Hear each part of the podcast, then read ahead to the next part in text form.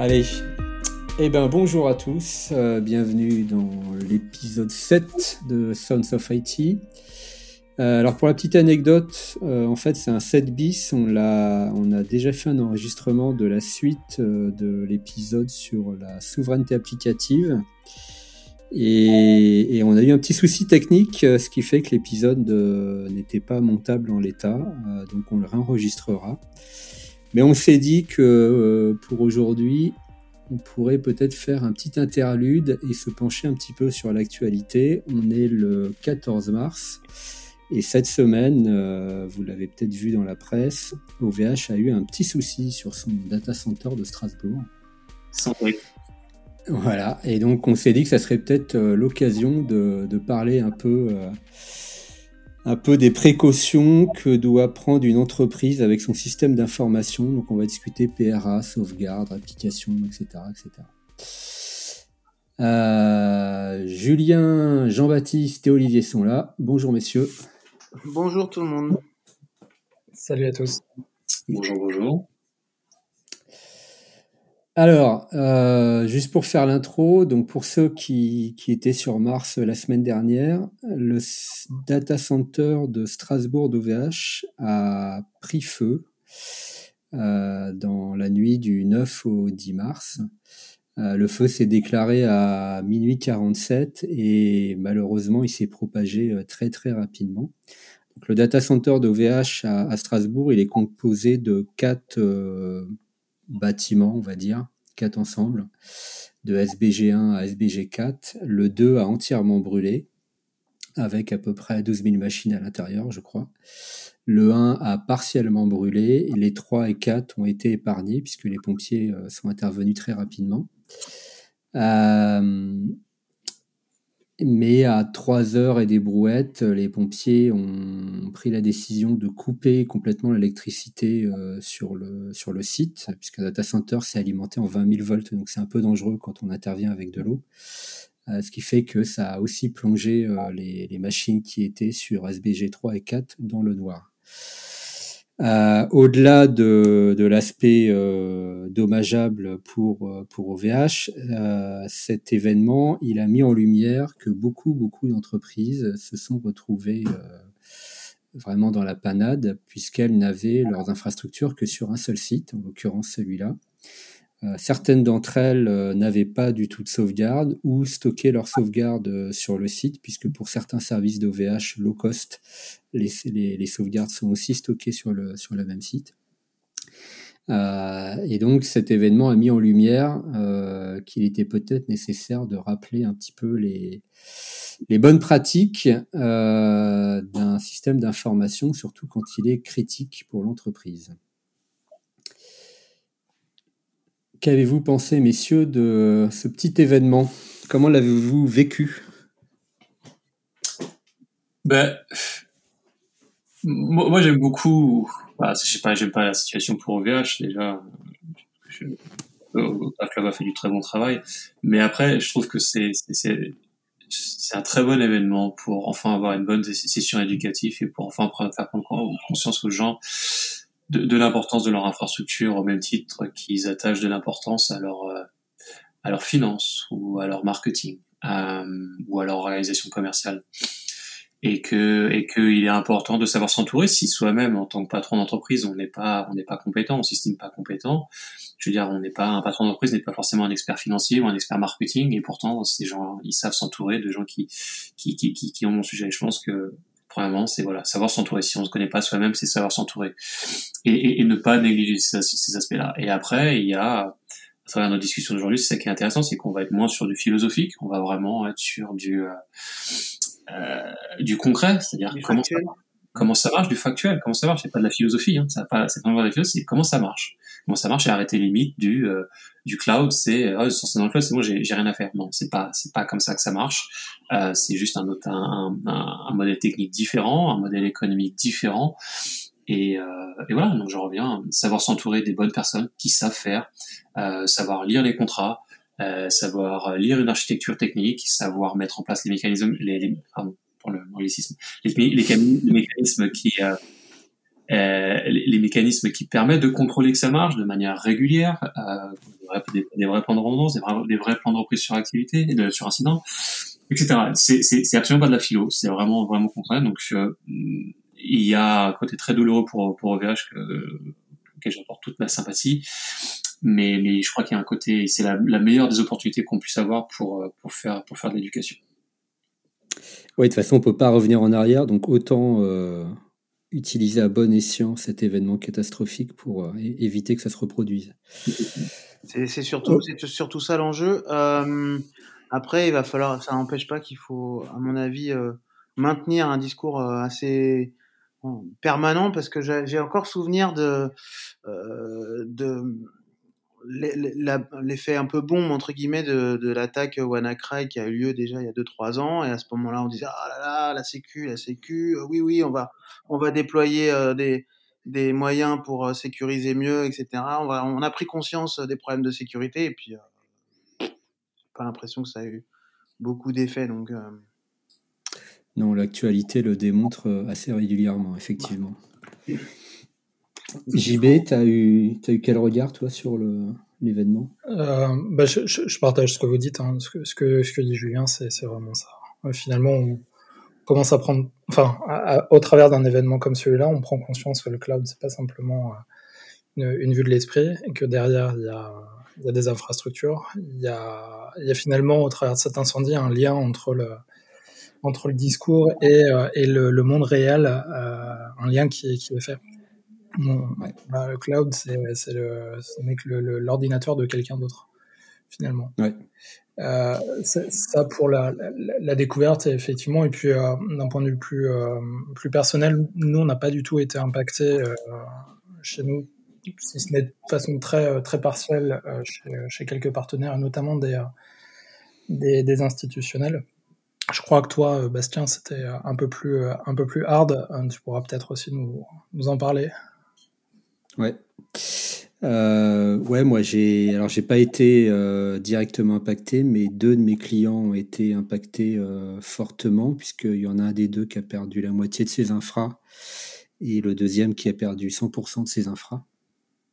Donc il a fallu dans le premier cas ben, activer les, les, mécanismes de de redondance, de réplication qui étaient qui étaient en place ça s'est fait relativement rapidement et au final, le, service a été interrompu euh, très très peu de temps, euh, suffisamment peu de temps pour que les clients finaux se rendent compte de rien. Euh, en revanche, dans le deuxième cas, c'était un peu plus compliqué parce que c'était une infrastructure relativement récente qui n'avait pas, pas encore de PRA. C'est des choses qui étaient planifiées mais qui n'avaient pas encore été mises en place. Et donc, il a fallu euh, trouver des solutions euh, rapides pour euh, remettre en place une infra rapidement. Il y avait quand même des, des sauvegardes. Alors, on va, on va revenir un peu sur les mécanismes de, de sauvegarde qui s'offrent aux clients chez OVH. Mais on avait des sauvegardes à la fois chez OVH et à la fois à l'extérieur. Et en fait, on a pu remonter une infra en à peu près une journée et demie en partant des, des sauvegardes qui étaient à l'extérieur d'OVH euh, le plus long, en fait, ça a été de trouver euh, des, des, machines disponibles, puisque euh, quand l'incident a eu lieu, donc on l'a appris le mercredi matin. mercredi matin, voilà. on a commandé tout de suite des, des, machines sur un autre site chez OVH, sauf qu'évidemment, n'était pas les seuls. et, une machine qui est livrée d'habitude en 5-10 minutes, là, elle a été livrée en une journée et demie. Donc en attendant, on a, on a restauré le service sur, euh, via d'autres moyens, euh, plutôt de, de basés sur l'auto-hébergement, on va dire. Euh, donc au final, ça, ça s'est fait. On a pu restaurer les services critiques assez rapidement, mais ça a nécessité pas mal d'huile de coude. Euh, ça a généré évidemment beaucoup de stress. Et, au final, on s'en sort pas si mal euh, par rapport à, d'autres entreprises qui malheureusement ont tout perdu. Euh, mais effectivement, ça sert de, de de rappel sur l'importance d'avoir un, PRA prêt avec des données à jour disponibles rapidement. Euh, et si c'est en dehors de, la portée financière d'une entreprise, ce qui peut être le cas hein, quand on est dans, des PME, à minima, il faut vraiment avoir une copie des sauvegardes euh, en dehors du, du cloud provider. On peut on peut peut-être en profiter pour euh, les gens qui ne sont pas forcément familiers avec les termes pour expliquer euh, qu'est-ce que c'est qu'un PRA, la différence entre un PRA et un PCA, euh, qu'est-ce que ça implique concrètement? Euh, en fait, il y a, y a, parfois des PRA qui sont, qui sont signés, donc le PRA, c'est plan de reprise d'activité, euh, qui sont souvent euh, écrits de manière très théorique, mais qui sont pas forcément mis en place en pratique. Donc, c'est un peu tout ça aussi qu'il faut rappeler. Il y a, y a, la théorie, il y a la pratique, il faut le mettre en place, il faut écrire des procédures, il faut tester, etc. Peut-être que juste avant, on peut un peu expliquer euh, comment fonctionne le cloud, parce que ce que l'incident a mis en lumière aussi, c'est qu'il y avait beaucoup de d'incompréhension et de fantasmes mmh. euh, auprès des, clients sur euh, comment fonctionnait le, cloud et les, garanties qu'il apportait. Julien, sans trahir de secret, toi, tu travailles pour un, cloud provider. Mmh. moi, je suis client via en direct et, via mes clients de, cloud provider. Donc, euh, juste pour faire l'intro, tu pourras compléter, Julien. Un, cloud provider, que ça soit OVH, Google, Microsoft, Amazon, n'importe qui, c'est une entreprise qui va euh, investir dans des data centers. Donc, un data center, c'est quoi? C'est un bâtiment dans lequel on va euh, héberger des milliers de, serveurs. Donc c'est quelque chose qui coûte très très cher. Déjà, premier point, euh, les, entreprises, les cloud providers sont des sociétés hyper capitalistiques. Euh, donc c'est pas à la portée de, n'importe qui. C'est un site qui va devoir être alimenté avec des, des lignes haute tension EDF, e soit en 20 000 volts, soit voire encore plus.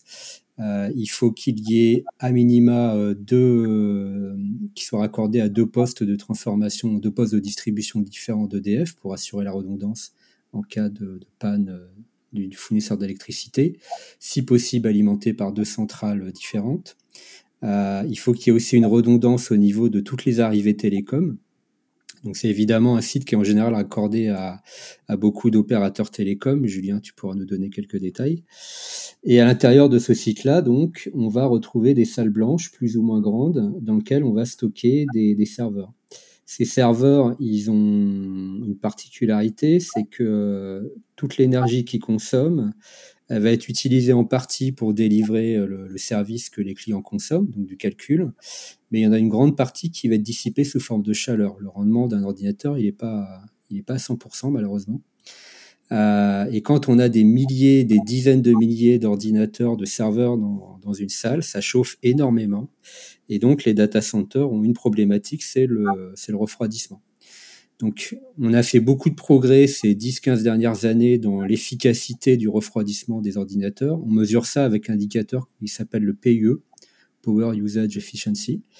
Euh, et aujourd'hui, les, sites les plus récents et les plus efficients atteignent un PUE de 1,2, voire un petit peu moins. Ça veut dire que pour 100 euh, watts euh, de consommer au niveau de la machine, on va en consommer 20 rien que pour le refroidissement en plus.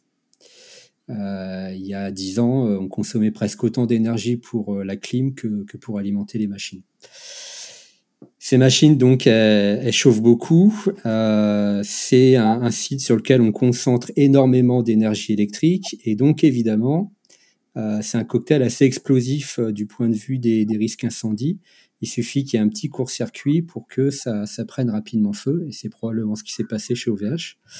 Et donc, outre les systèmes de, refroidissement, c'est des sites qui sont aussi normalement équipés de systèmes très avancés de détection euh, d'incendie. Euh, donc il y, a, plusieurs étages. Il y a ce qu'on appelle les VESDA, c'est des systèmes de détection euh, par analyse moléculaire en fait de l'air ambiant. On va détecter des départs de feu en faisant une analyse laser de, l'air avant même qu'il y ait de la fumée. On va détecter des composés chimiques issus de, de début de combustion. Euh, on peut avoir, on va avoir en plus de ça des détecteurs euh, de fumée qui sont généralement positionnés tous les 5-6 mètres euh, au sol et au plafond, ça dépend des sites. et derrière ces systèmes de détection, il va y avoir des systèmes d'extinction. Donc là, il y a plusieurs choix possibles. Il y a quatre grandes familles. Aux États-Unis, il y a encore beaucoup de, systèmes à base de sprinklers, c'est-à-dire qu'on noie la salle, grosso modo, et tant pis pour les machines. Euh, en Europe, ça se fait très très peu. Donc, ce qui existe, c'est euh, des systèmes d'extinction par gaz. historiquement, on utilisait beaucoup le halon, qui est, un, qui est le gaz que vous retrouviez dans les lampes halogènes, donc, qui est un gaz qui, qui emprisonne en fait les molécules d'oxygène. Donc on, prive le feu d'oxygène, il s'arrête tout de suite.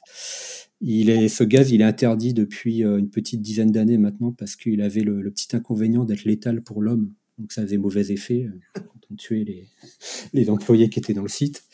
Euh, et aujourd'hui, on utilise d'autres types de gaz comme le FM200 qui sont pas létals, mais qui donnent quand même un peu mal à la tête si on le respire, et qui reposent sur le même principe, c'est-à-dire qu'on va remplir tout le volume de la pièce avec ce gaz-là pour emprisonner les molécules d'oxygène et priver le, feu du comburant.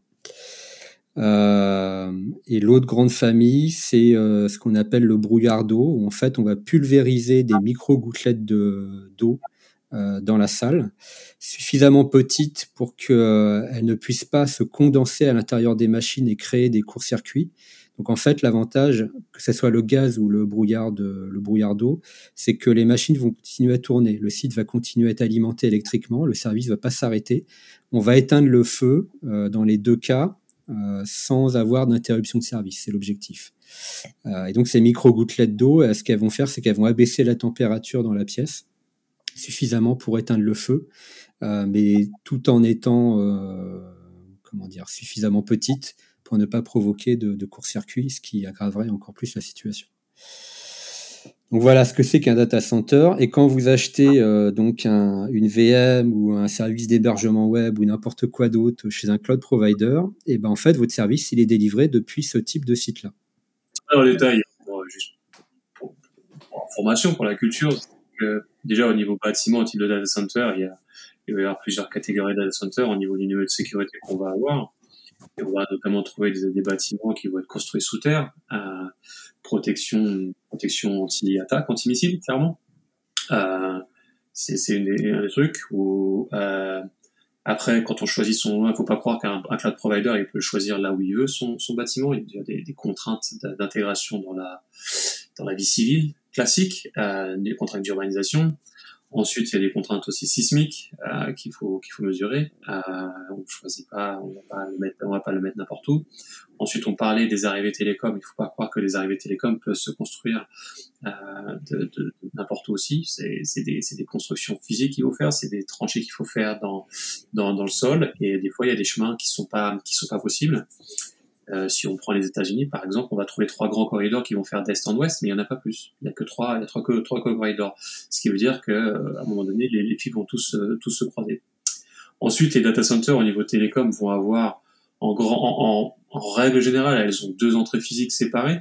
Euh, à l'idéal, au, mieux du mieux, on va en avoir trois, mais pas plus. Ce qui veut dire que bah, il faut faire attention aux, opérateurs télécoms qu'on choisisse, qu'on va choisir pour pour euh, pour raccorder le site. Alors un, un, provider cloud, il va choisir, euh, il va choisir lui ses propres opérateurs transitaires, il va essayer de diversifier au maximum les, les, les opérateurs, mais la contrainte est qu'il faut choisir des, des, des, chemins physiques qui sont qui sont très différents. Et le chemin physique, c'est pas simplement l'entrée, c'est aussi, euh, ben, je, relie, je relie mon data center à un autre data center. Il faut que de bout en bout, je m'assure d'une diversité. Euh, et c'est devient de plus en plus complexe puisqu'aujourd'hui tout le monde construit ses data centers plus ou moins au même endroit parce que pour des, pour des problématiques de coût. Parce que faut bien comprendre qu'un opérateur euh, télécom va pas s'amuser à amener des liaisons 10 euh, gigas ou 1 tera sur au milieu de la pampa en fait. Ils vont aller là où il y a de la densité, là où ils ont une chance de, de toucher le maximum de clients. C'est pour ça qu'on trouve dans le monde des zones qui sont très denses en termes de data center et en termes de télécom, mais ça a l'effet l'effet inverse de, de, de multiplier le, le, le, la zone d'impact en fait si un incident se produit quand un, un incendie se produit. Euh, donc, euh, il, y a, il, y a, aussi la, la contrainte de l'énergie. Tu parlais de zone dense au niveau télécom, mais euh, surtout aux États-Unis, je pense qu'une des grosses contraintes, c'est la disponibilité énergétique. Aussi, aussi effectivement ça va pareil ça que choisir une fois qu'on a dit ouais c'est bon j'ai deux euh, j'ai deux opérateurs télé télécom ou j'ai deux opérateurs électriques c'est pas si simple que ça. Et c'est la grande erreur qu'on commet souvent quand on construit soi-même ces infrastructures. On dit c'est bon j'ai deux opérateurs j'ai deux opérateurs télécom ou deux opérateurs électriques. Non faut regarder l'infrastructure physique de bout en bout à, à, quel point elle est diverse parce qu'il faut essayer de trouver les les moindres points communs d'infrastructure. Et aujourd'hui les cloud providers les plus consensueux vont jusqu'à gratter les, les, comment dire, quand un opérateur, un opérateur télécom X vient dit, moi c'est bon, je vous offre deux chemins physiques qui sont de bout en bout. Donc on va récupérer, ils vont nous donner effectivement les chemins physiques de bout en bout, mais ensuite on va aussi jusqu'à gratter leurs équipements, à quel point leurs infrastructures pour un, un chemin donné, elle est, elle est redondante, jusqu'à, ok, donnez-moi les étagères, quel équipement optique vous avez sur, vos étagères. Euh, les opérateurs cloud consciencieux vont jusqu'à ce degré-là aujourd'hui, puisque euh, ils ont pour certains subi des des, incidents comme ça au départ non voulus parce qu'on faisait pas attention à ce genre de choses. Donc ça va ça va très très loin. La, contrainte aujourd'hui va très très loin, l'exigence va très loin. Et, là où je veux en venir, c'est que dans le cas très concret de l'exemple de Strasbourg, quand on voit les gens se plaindre, je comprends pas, j'étais sur deux data centers non, c'est pas c'est pas suffisant. Il faut que deux data centers se trouvent effectivement dans une zone physique, puisqu'un feu, ça peut être un feu, ça peut être une inondation, ça peut être un tremblement de terre, ça peut être un, de la foudre qui tombe, ça peut être ça peut être un attentat, ça peut être une, une, attaque de guerre, ça peut être ça peut être tout ce genre de choses qui fait que dans une zone réduite, on va on va être capable de faire tomber plusieurs plusieurs dizaines, vingtaines, des centaines de, de, de bâtiments en même temps, et qu'il est important de séparer physiquement de plusieurs centaines de kilomètres au minimum. Ces, ces, ces activités voilà, c'est pour ça que ce, ce, point de détail est vraiment, euh, vraiment très important. Alors, juste pour que les auditeurs se rendent compte, un, petit data center euh, en Ile-de-France, c'est entre 10 et 20 mégawatts à peu près de consommation électrique. Donc, on parle de la consommation d'une ville de 5 à 10 000 habitants. Euh, et un gros data center comme ceux que, que, tu connais, Julien, on est plutôt sur la, la centaine de mégawatts. Donc là, on est carrément à un dixième de la puissance d'une centrale thermique ou une petite centrale nucléaire. Un, data center classique pour un provider qui a une certaine, certaine taille aujourd'hui, c'est effectivement des salles de, dizaines de milliers de serveurs. C'est vraiment, vraiment colossal. C'est vraiment des fermes, comme on peut l'imaginer, euh, des fermes de, à, perte de vue, de rack. Hein. Voilà, ça sollicite énormément de courant. Voilà, donc quand, quand on commande un service euh, d'hébergement ou peu importe, de stockage, de quoi que ce soit, euh, ce service, il est délivré depuis ce genre de site. Mm. Euh, et ce que se disent ou ce que se sont dit manifestement beaucoup de gens qui ont été impactés par l'incident de Strasbourg, c'est bah moi je commande un service chez OVH, automatiquement c'est répliqué, c'est dupliqué, c'est sauvegardé, je dois m'occuper de rien. Manifestement, c'est pas tout à fait ça. Alors, parfois, parfois à juste titre, hein, euh, parfois, enfin, quand tu commandes euh, une application, enfin quand tu euh, commandes un service chez un cloud provider, en général, pour la, selon le, le, type de, de, service que tu prends, mais en général, tu, tu le fais justement pour que tes données soient stockées, sécurisées, sauvegardées, répliquées à ta place, quoi. Mais erreur, première erreur voilà. Euh, le problème, c'est que c'est pas forcément clair dans la tête de tout le monde comment ça se passe vraiment derrière, derrière le rideau, comme on dit. Bah, ça, dépend, ça dépend surtout du, service que tu, achètes. Oui, c'est ça. Ouais, exactement. En, fonction de ce que tu achètes. Alors, on n'a pas parlé aussi des, euh, différentes formes de, cloud qui existent. Donc, on va acheter du, serveur, on va acheter de l'application, on va acheter du middleware, on va acheter euh, du, de l'espace de stockage, on peut acheter plein de choses différentes. Et, euh, et euh, quand on achète ces choses-là, effectivement, on a des, euh, des, engagements de niveau de service qui, qui en face, et en général des pénalités d'ailleurs qui sont associées à ces, ces, engagements de niveau de service. Donc c'est ça en fait le, le nœud du, du, du, sujet qui nous intéresse aujourd'hui, enfin une partie de, du sujet qui nous intéresse aujourd'hui, c'est comment bien décrypter les, les choses, comment arriver à, à savoir ce qu'on commande est effectivement répliqué, etc. En général, euh, c'est pas pas très très clair. En tout cas, faut faut dépouiller les choses de façon un peu un peu intelligente. Et effectivement, pour rebondir sur ce que vous disiez, Bastien, Julien, il faut aussi une, une expertise qui permette de, de lire, pas forcément entre les lignes, mais en tout cas de, bien comprendre ce qui est ce qui est, ce qui est vendu pour savoir ce qu'on obtient en, payant un, un tarif euh, précis. J'imagine qu'en plus, euh, chez, chez, OVH, il y a des, euh, des, des, degrés de service différents euh, qui nous permettent justement de rajouter des, des couches et des surcouches de sauvegarde, réplication, etc., etc. Absolument. c'est au, cloud provider d'être aussi bien clair, de bien spécifier ça et de, clarifier ça à son client. Ouais, et, là, je pense qu'on est vraiment sur un problème, alors marketing, économique, etc., construction de coûts. J'imagine que OVH peut difficilement assurer à tous ses, euh, ses, clients une réplication, une sauvegarde euh, pour n'importe quel des, des, types de services qu'ils euh, qu'ils proposent. Euh, sinon, ils vont se retrouver pour certains de leurs, certaines de leurs propositions deux, trois ou quatre fois plus chères que leurs leurs concurrents. Après, il y a peut-être aussi, euh, juste pour, pour se redonner une, une, autre vue, quelque chose d'associé justement au type de service qu'on achète.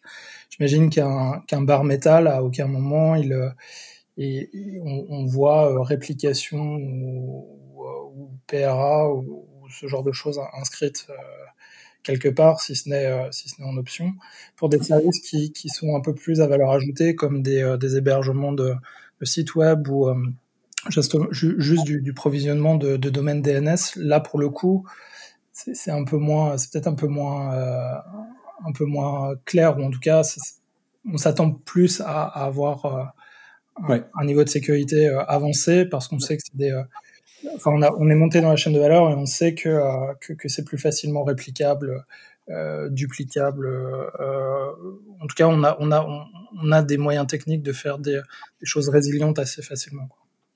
Ouais. Alors peut-être pour rentrer un peu dans le, dans le concret d'OVH, hein, puisque c'est de, de eux dont il est question. Euh, mais aussi parce que c'est plus pratique. Ils ont un catalogue qui est assez simple si on compare à Amazon par exemple. Il faudrait une vie pour parcourir le catalogue maintenant. Euh, le, le, catalogue d'offres d'OVH, il est euh, relativement euh, simple à lire. En fait, il y a la première, le premier type d'offre, c'est ce qu'ils appellent le bar metal cloud. Donc le bar metal, c'est quoi? C'est vous louer une machine physique. C'est-à-dire qu'il y a que vous dessus, il y aura personne d'autre. Euh, vous louez vraiment un serveur dans un rack. Et d'ailleurs, OVH euh, vous dit exactement sur quel site il est, même dans quel rack il est. Euh, et c'est à vous d'installer votre OS dessus, vos applications, etc., etc., de faire votre configuration réseau, comme si c'était une machine chez vous. Euh, quand vous louez ce type de machine, OVH vous met à disposition gratuitement, on va dire, c'est compris dans le prix, un espace de sauvegarde qui fait entre 500 gigas et 1 Tera, ça dépend des offres. Euh, et cet espace de sauvegarde, il, peut être monté euh, sur la machine en NFS, accessible en FTP ou en CIFS, je crois que c'est les trois, trois trucs dispo. Et vous pouvez l'utiliser pour sauvegarder vos données mais c'est pas automatique. Donc première chose à faire, c'est quand on loue un serveur bar metal, ça s'adresse plutôt à des gens qui, savent déjà installer un OS euh, et, déployer euh, leur application eux-mêmes, euh, il faut mettre en place soi-même le système de sauvegarde. Dans ces cas-là, OVH normalement vous garantit que les sauvegardes sont à minima dans une, autre salle que le, serveur, euh, et dans certains cas sur un autre site, mais ça, il faut, il faut le vérifier. Le deuxième type d'offre, c'est euh, ce qu'ils appellent le Hosted Private Cloud. Donc en fait, on, va euh, créer un espèce de virtual data center à la sauce VMware, dans lequel on va pouvoir créer ses propres VM.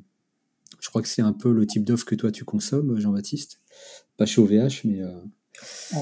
On-prem, ouais. C'est exactement la façon ouais. dont ça fonctionne.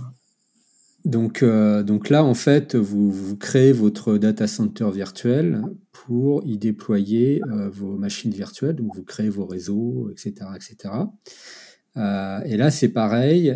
C'est à vous d'assurer la sauvegarde. La seule différence, c'est que OVH va vous mettre à disposition des outils comme Vim, par exemple, Vim Backup, en mode manager. Donc, ils vous fournissent, euh, plutôt que d'acheter une licence vous-même, ils vous fournissent une code-part de licence, un outil euh, préconfiguré, et puis l'espace de sauvegarde euh, pour, stocker vos sauvegardes. Attention, parce que quand tu dis mode manager, c'est l'outil, le, ça laisse juste dire que oui.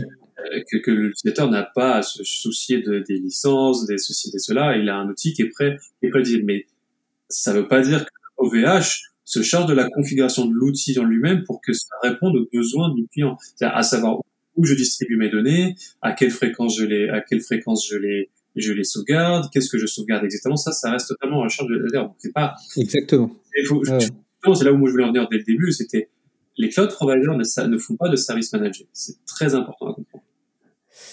Alors en tout cas, pas sur ce type d'offre. Mais effectivement, euh, ils vous fournissent le logiciel, mais c'est à vous de le configurer, de définir votre politique de sauvegarde, pendant combien de temps vous gardez vos backups, etc. etc. Euh, sur ces offres de, Virtual Data Center, on commence à pouvoir accéder à des offres de PRA. Euh, là encore, en fait, c'est semi-managé, c'est-à-dire que OVH va vous mettre à dispo un outil qui vous permet de répliquer vos VM sur un autre site. En l'occurrence, l'outil, c'est Zerto. C'est un outil que vous pouvez aussi acheter euh, dans le commerce, hein, si vous voulez. Euh, et donc, il faut là clairement bah, louer du coup une deuxième infrastructure sur un autre site. Je l'ai pas précisé, mais quand on achète un service chez OVH, on choisit toujours le site sur lequel on va le consommer. C'est, on va dire, dans la politique de transparence de l'entreprise. Euh, donc, vous, vous savez exactement où sont vos données. Euh, vous ne pouvez pas ignorer que euh, telle ou telle machine est sur tel site. justement, alors, une toute petite parenthèse, qu'est-ce qui a poussé tes, tes clients à, à s'installer plutôt à Strasbourg que sur d'autres sites? Euh, dans le cas de mon premier client, bah, c'était juste pour avoir euh, un autre site justement, puisque donc il y avait la moitié de l'infra à Strasbourg et l'autre moitié à Roubaix, je crois. Euh, donc là, on a bien plusieurs centaines de kilomètres entre les deux sites. On mmh. couvre les risques naturels et donc voilà, fine. dans le deuxième cas, c'est juste le hasard. Ouais. puisque c'est, il n'y a pas de différence de prix ou de quoi que ce soit. Hein. Quand vous commandez un service, c'est le même prix partout. Vous choisissez simplement un site. Et puis voilà, ce jour-là, euh, peut-être que le, service était plus rapidement disponible sur Strasbourg. Les délais sont pas toujours les mêmes d'un site à l'autre. Et donc, il a été commandé là. D'accord. Donc, euh, au set Private Cloud, vous créez vos VM, etc. Si vous voulez un PRA, on vous fournit des outils, mais il faut commander du coup une deuxième infra. Donc là, on commence à doubler les coûts. Et puis, il faut euh, configurer la réplication des données d'un site vers l'autre il faut configurer ses sauvegardes, il faut stocker ses sauvegardes, il faut les tester, etc. Après, il y a la partie euh, un peu euh, cheap, euh, enfin cheap. Il y a la partie public cloud, pure, pure et simple. Donc là, c'est des VM simples. On ne crée pas de virtual data center. On va consommer de la VM directement accessible sur Internet. C'est ce qu'utilisent beaucoup de, sites web pour héberger leur site. Euh, on peut consommer du stockage, on peut consommer du réseau. Il y a, des bases de données euh, là cette fois en mode manager, c'est-à-dire que on va consommer du PostgreSQL, du MySQL, peu importe. Et là pour le coup, c'est OVH qui les provisionne, c'est OVH qui se charge de les sauvegarder, etc. Et donc le SLA est décrit, mais faut-il encore lire la doc technique? Faut pas s'arrêter aux quelques lignes de description de la, de la brochure commerciale. Euh, toutes les garanties sont décrites et si vous estimez qu'elles sont pas suffisantes, vous pouvez toujours euh, sauvegarder vous-même votre base de données en plus de ce qui est fait par le fournisseur. Et, ensuite, ouais, L'élément important sur ces services-là, c'est que là on parle du service de, base de données, mais ça peut être n'importe quel service. Que, et on, là on parle OVH, on peut étendre à tous les cloud providers. Il y a des services qui sont qui sont disponibles dans certaines régions et pas d'autres. Et c'est important à, quand on conçoit son application de comprendre que ah attention ce service-là, là je l'ai, on va prendre OVH, je l'ai sur Strasbourg, je l'ai peut-être pas, l'ai peut-être pas à Roubaix. Et ça veut dire que j'aurais pas, au cas où je venais à perdre Strasbourg, ça veut dire que j'aurais, je serais même si j'ai sauvegardé mes données ou quoi que ce soit, je serais pas capable de remonter mon service parce que le service que qui est critique dans mon workflow, il n'est pas disponible ailleurs. Et ça, il faut, il faut faire très attention.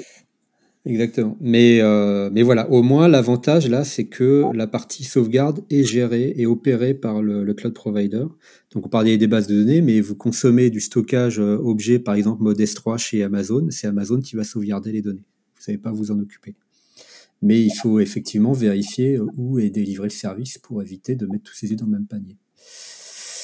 Euh, et ensuite, on va retrouver, alors pour le coup, des offres un peu light d'hébergement mutualisé de sites web. Donc là, euh, vous êtes même plusieurs sur la même VM et il y a plusieurs VM sur le même serveur physique. Euh, donc ça, c'est des offres qui coûtent vraiment pas cher. Je crois qu'on peut commencer à héberger un site pour quelques euros par mois. Euh, ouais, 2,99€ le premier. Donc à ce prix-là, il faut pas non plus euh, s'attendre à un niveau de redondance de fou. Euh, il faut aussi que les gens comprennent que quand on paye 5 euros, 10 euros par mois, le truc, il n'est pas répliqué 18 fois sur, sur trois continents différents. Donc voilà, il faut bien faire le distinguo entre les off managés, les services, euh, donc les services en mode SaaS opérés par le, cloud provider. Ça peut être du stockage objet, ça peut être de la base de données, ça peut être de la messagerie, ça peut être plein de choses. Euh, et puis les offres d'infrastructure, plutôt IaaS, euh, où là on va retrouver des VM simples, des VM en mode virtual data center, et puis du serveur physique simple. Et dans le mode infrastructure, ça veut dire que vous êtes a priori, euh, vous savez ce que vous faites, euh, et c'est un peu à vous, c'est même complètement à vous de gérer la redondance, les réplications, les sauvegardes, etc. Voilà pour la, présentation des, offres OVH. Donc ce qui s'est passé, euh, je pense, la semaine dernière, c'est que beaucoup, je crois qu'il y a à peu près 3,5 millions de sites, j'ai cru lire euh, dans un article qui sont retrouvés dans le noir en France, d'après Netcraft. Euh, bah, c'est probablement des, hébergements web ou des petites VM en mode public cloud, où les gens payaient quelques euros par mois, euh, sans vraiment se préoccuper de est-ce que c'était sauvegardé si oui, où étaient les sauvegardes. Et, du coup, bah, quand le système s'arrête, c'est beaucoup plus compliqué de le remettre en service. Oui, ce que, ce que j'allais dire, c'est que face à toutes ces offres, tu as aussi plusieurs typologies de clients. Tu as effectivement des clients euh, d'entreprises euh, qui ont un service informatique, qui connaissent un petit peu la, technique, les, les, les, termes, qui comprennent un peu tout ça. Mais tu as aussi énormément de clients, de petites structures, de petites sociétés qui essayent de, de, de, de, se rendre un petit peu visibles euh, sur la toile et qui ne sont pas du tout familiers avec tout ça. Euh, mais alors, je, je, je comprends, j'entends ça. Euh, et je vais peut-être paraître un peu dur. Euh, je vais peut-être paraître un peu dur, mais quand on se lance dans un business, je veux dire, quand on ouvre sa, sa boîte, on, quand, pareil, je reprends l'exemple, c'est quand on sait qu'il faut souscrire des emprunts près d'une banque, bon, parce que mon business, faut que je le lance, on fait bien attention à ce qu'on fait. Enfin, j'espère en tout cas. c'est la personne qui fait ça, elle fait attention à ça, sinon c'est l'échec, c'est l'échec, c'est l'échec absolu, c'est l'échec, euh, voilà, attendu. Euh, quand on ouvre quand on ouvre un restaurant, on fait on, voilà, on essaie d'avoir un cuisinier qui tient qui tient la route et on essaie de comprendre comment ça marche. On se lance pas tiens, je vais ouvrir un restaurant. Euh, quand on construit une maison, si je, moi je me lance entrepreneur de construction de maison, j'essaie de comprendre comment ça fonctionne. Il n'y a pas de raison. Et en fait, moi je veux arrêter à, excuser parce que c'était pas dans les années 80, c'était nouveau l'IT. On est en 2021. Ok, on peut estimer qu'on a une bonne quarantaine d'années aujourd'hui de, de, de, de, recul, d'évolution de, l'IT, de, démocratisation de, l'IT. Euh, les data centers, ça n'a pas été créé hier. Euh, je veux dire, euh, personnellement, tous nous tous ici, ça fait déjà plus de 15 ans qu'on est qu'on est dans ce domaine-là. C'est pas nouveau. Il y a sur le marché tout un tas de gens très compétents. Il y a aussi malheureusement tout un tas de gens qui ne sont pas compétents. Et, moi, c'est là où j'en viens, c'est là où je vais peut-être paraître dur, c'est que je, je, je, compatis avec les gens qui ont perdu leurs données, je compatis, ça peut, ça m'est arrivé de perdre des données par erreur, ça peut arriver à tout le monde, même si on est convaincant. Mais il y a, il y a un certain niveau qui est, pas acceptable. Et quand j'en vois des gens se plaindre d'OVH, oui, j'ai perdu mes backups avec mon service, ou pourquoi mon service il est pas automatiquement répliqué, etc c'est pas ça ça je, je ne l'excuse pas. C'est plus excusable à un certain niveau. Si on s'estime patron qu'on estime qu'on estime que, mon activité est critique pour moi pour mes employés pour mes clients on se doit de faire attention à tout et de pas euh, juste dire oh c'est de l'IT j'ai pas euh, j'ai pas envie de m'en occuper. Et, et c'est malheureusement trop souvent ce qui se passe parmi les clients dont tu que tu cites Olivier. Mm-hmm. c'est c'est trop souvent ce qui se passe. C'est des gens qui prennent ça par dessus la jambe ils disent oh c'est un détail. Moi je veux c'est la toile je veux aller sur la toile mais c'est un détail ce qui se passe derrière j'ai pas à m'en occuper. Et ben et bah en tant que client, c'est, je leur ferai pas confiance du tout. Enfin, ça peut pas marcher ce qu'ils font. Euh... C'est partie intégrante. Si on veut se lancer sur dans une entreprise qui, qui s'appuie sur des services web, qui s'appuie sur de l'IT, la moindre des choses, c'est de comprendre que c'est critique et de, et de s'investir dedans, de s'entourer de gens qui savent, de mettre ce qu'il faut. Et si on peut pas mettre ce qu'il faut, ça veut dire qu'on ne peut pas monter son business. Ça veut dire qu'on ne peut pas monter. Ou alors, on accepte qu'à un moment donné, bah, j'ai pris le risque parce que d'un point de vue économique, je ne pouvais pas, je sais qu'il y a un risque, je le tente, et ben le jour où ça crache, bah ça crache, mais je vais pas me plaindre auprès d'Octave parce que parce que soi-disant OVH a mal fait leur travail. J'ai mal fait mon travail, je m'assume. Et c'est ce qui me gêne dans l'événement qui est en train de se passer, c'est que les gens se refugent. Je vois des tas de gens qui essaient de s'organiser soi-disant pour porter plainte contre OVH. Ce n'est pas acceptable. Je, je, parce que c'est des gens qui ont fauté, qui n'ont pas su mettre les moyens qu'il fallait, qui n'ont pas su s'entourer des gens qu'il fallait, et aujourd'hui ils se trouvent en galère. je le dis, je suis peut-être dur, mais c'est de leur faute. Ah, moi, je, peux, je, peux, comprendre le désarroi et la colère des gens qui ont, tout perdu, mais je, te rejoins, Julien, c'est-à-dire que il y a un moment où euh, on, a ce qu'on mérite entre guillemets. Encore une fois, euh, tu as beaucoup de gens qui vont chez OVH parce que c'est pas cher, c'est probablement un des cloud providers les plus compétitifs sur le marché. Ils ont des offres euh, d'entrée de gamme accessibles à beaucoup de beaucoup de monde. Pour encore une fois, pour 3 euros par mois, tu peux héberger un site. Mais il faut, à minima, quand on s'engage là-dedans, je suis d'accord, il faut lire les conditions de, service, il faut lire les engagements de niveau de service, et après, on accepte le risque ou pas. Mais pour 3 euros par mois, on ne peut pas s'attendre à avoir un service euh, plus plus euh, gold euh, avec ceinture, bretelles et coquille je ne paye pas une Audi, une, une Audi se paye pas 3 euros par mois. Une Audi se paye, se paye 50 000, 50 000 euros et voilà. on, est, on, est, on est totalement d'accord, c'est évident. Maintenant, euh, voilà, le petit, euh, le, le, petit artisan du coin euh, qui, qui connaît rien, euh, pour lui, c'est pas évident. Et même, même parfois, et je, pour l'avoir, pour l'avoir côtoyer, tu as aussi même euh, dans les dans les formations que, que j'ai fait dernièrement, tu as plein de gens qui disent par définition qui se mettent au développement et qui se posent aucunement ce genre de questions. Euh, c'est à déplorer, je suis d'accord, mais leur job c'est de c'est de c'est de faire du dev. Ils ont des hébergeurs, ils balancent leur développement chez un hébergeur et ils sont pas forcément bien formés à ce genre de choses. Maintenant, j'excuse pas, je fais un état de je, un état de fait. C'est un état de... on parle parce que Qu'est-ce que tu entends par petit artisan du coin?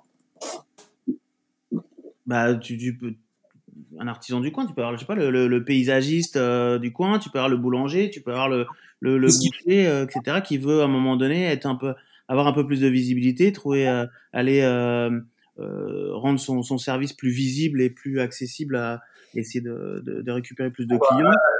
c'est pareil, c'est donc à revient à catégoriser les types de clients. Là, on parle de gens pour qui ce service n'est peut-être pas critique et qui se justifie d'aller sur VH et, d'accepter que c'est pas redondant, d'accepter que tout se trouve sur un site et que si ça brûle, ça me prendra une semaine pour retrouver mon service, mais je l'accepte. Il faut, faut, comprendre ce qu'on. non, mais ça, je, suis totalement d'accord. Après, euh, euh, voilà, le, le, le, petit, euh, le petit entrepreneur, lui, il va peut-être pas forcément voir ça comme ça. Je il va voir c'est que son service il est tombé, qu'il s'attendait dans sa tête à ce que OVH euh, ça, ça soit euh, que le cloud, il s'attendait que le cloud ce soit euh, automatiquement euh, ces, ces, données soient soient soient protégées, sauvegardées, etc.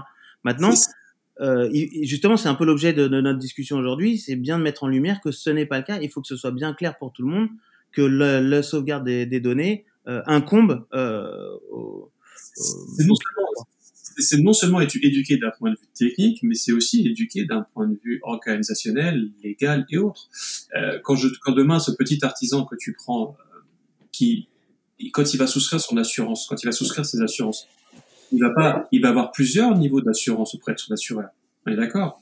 Et l'assureur a dit, bah, ça dépend. Si vous voulez qu'on intervienne immédiatement, si vous voulez qu'on intervienne euh, dans une semaine, ou si vous acceptez que votre matériel tombe en panne pendant X jours, son matériel pour faire le pain. Hein. Si je prends l'artisan boulanger que tu me prenais un exemple, qui peut effectivement avoir besoin de vendre ses, ses, produits sur Internet, par exemple, qui du coup va s'appuyer sur un site web, ce genre de choses. De la même manière, il va avoir son matériel qui va être assuré par des internet et peut-être qu'il va accepter que, que son, son, niveau de garantie ou d'assurance sur son matériel, peut-être que ça va être du J, peut-être du J plus 1, du J plus 2, et il va payer différents prix en fonction de ça. Oui, oui, mais c'est là où la comparaison elle s'arrête. L'assureur, il y a peut-être une relation, il y a une relation immédiate et de et et, et, de conseil qui existe que que que le, le, petit artisan, il, quand il, il déploie son site web sur OVH, il va pas euh, avoir quelqu'un d'OVH qui va lui le conseiller, qui va lui expliquer tout ça euh, concrètement. Mais, pardon, l'assurance, ça a été, euh, c'est un parfait exemple. Hein. Euh, pour, pour moi, on est exactement sur les mêmes problématiques avec OVH.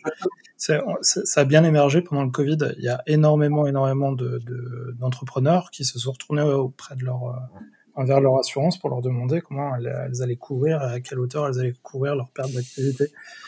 Et le monde de la c'est complètement fermé à, à cette option-là, ou en tout cas très généralement fermé à cette option-là. Ouais, il y a eu pas mal d'exemples avec les restaurants notamment. Ouais, par exemple, donc on est exactement dans la même euh, dans le même cas de figure. On, a un service qui est vendu et qui est assez peu ou en tout cas mal interprété par euh, par le souscripteur finalement, parce que c'est extrêmement complexe. Euh, c'est des, domaines d'experts et puis euh, chez les assureurs, ça se passe dans des petites lignes. Chez les hébergeurs, c'est noyé dans un millier d'informations. Euh, Ouais. là, là, je suis sur la page du, euh, du, du serveur à 2,99€. Là. Il y a une page entière de- d'options, sous-options qui sont présentées, inclus par inclus. Bien Et puis, et puis, on voit à la fin quand même que euh, il y a une sauvegarde et une restauration à J-1, J-2, J-3, J-7, J-14. Mais c'est euh, c'est noyé dans plein plein de choses. C'est noyé, euh, à- enfin c'est- c'est c'est présenté après les, les diverses versions de PHP qui sont maintenues, de, du CDN en option ou pas en option, du HTTP 2 étoiles étoiles, je sais même pas ce que c'est. On a décrypté tout ça, bah oui. Euh, donc c'est c'est aussi illisible en tout cas chez les, euh, à mon avis chez les providers que chez, euh, chez les assureurs. Que- je suis d'accord. En fait, il y a, il y a un problème de comment dire. C'est un marché qui est devenu du, du commodity, c'est-à-dire qu'on on va louer un hébergement web euh, comme on va acheter une baguette de pain maintenant. Voilà. C'est rapide, on va sur le site, on met sa carte bleue et bim, en cinq minutes, on a son truc. On se pose pas de questions. Mm. Euh, quand, quand on est sur euh, un site vitrine, euh, une landing page, euh, voilà, pour se donner un peu de visibilité, comme tu disais Olivier, encore une fois, why not? Ça peut très bien, euh, ça très peut très bien suffire. Je suis d'accord. C'est pas critique, c'est pas une cata si ton site il est invisible pendant une semaine. Mm, mm. Si on commence à, à louer, euh, par exemple, de la VM, parce que tu as aussi de la VM à 3 euros. hein. Si tu loues une VM à 3 euros et puis que tu y stockes ton logiciel de compta, par exemple, critique pour ton entreprise ou, te- ou ton CRM ou ton logiciel de gestion de, de commandes, euh, là, c'est pas très raisonnable. Ou, alors, à minima, il faut vraiment étudier les garanties qu'il y a derrière. Et on revient au, problème que décrivait Julien tout à l'heure, c'est que c'est des choses qui peuvent être compliquées. Pour un non-initié, c'est complètement abscon, au même titre que le, le langage d'un assureur, ça peut être euh, totalement hermétique. Et donc, il faut se faire accompagner. C'est ça. Quand, quand on ne sait pas, euh, on peut aller appeler au VH, hein, et ils décrochent et ils vous expliquent ce qu'il y a dans les, dans les offres. Mais il faut pas simplement se contenter de regarder la plaquette commerciale, le prix, et puis acheter un prix. On n'achète pas un prix, on achète un service. Là. Et si c'est un service critique, il faut vraiment faire très très attention à ce qu'il y a derrière. Après, on, on, est, on évoquait là, en, en off, on évoquait les, les nouvelles, euh, les nouvelles banques, euh, les nouvelles banques, euh, les néobanques, comme on dit. Typiquement, tu fais appel à un service de, de compta. Donc, je prends mon cas personnel, je fais appel à un service de compta qui s'appelle euh, Pépite, bon, peu importe. Et eux, ils utilisent une application de compta qui est elle-même hébergée euh, chez OVH. Donc en, là, tu commences à avoir plusieurs niveaux d'interlocuteurs et de Mm.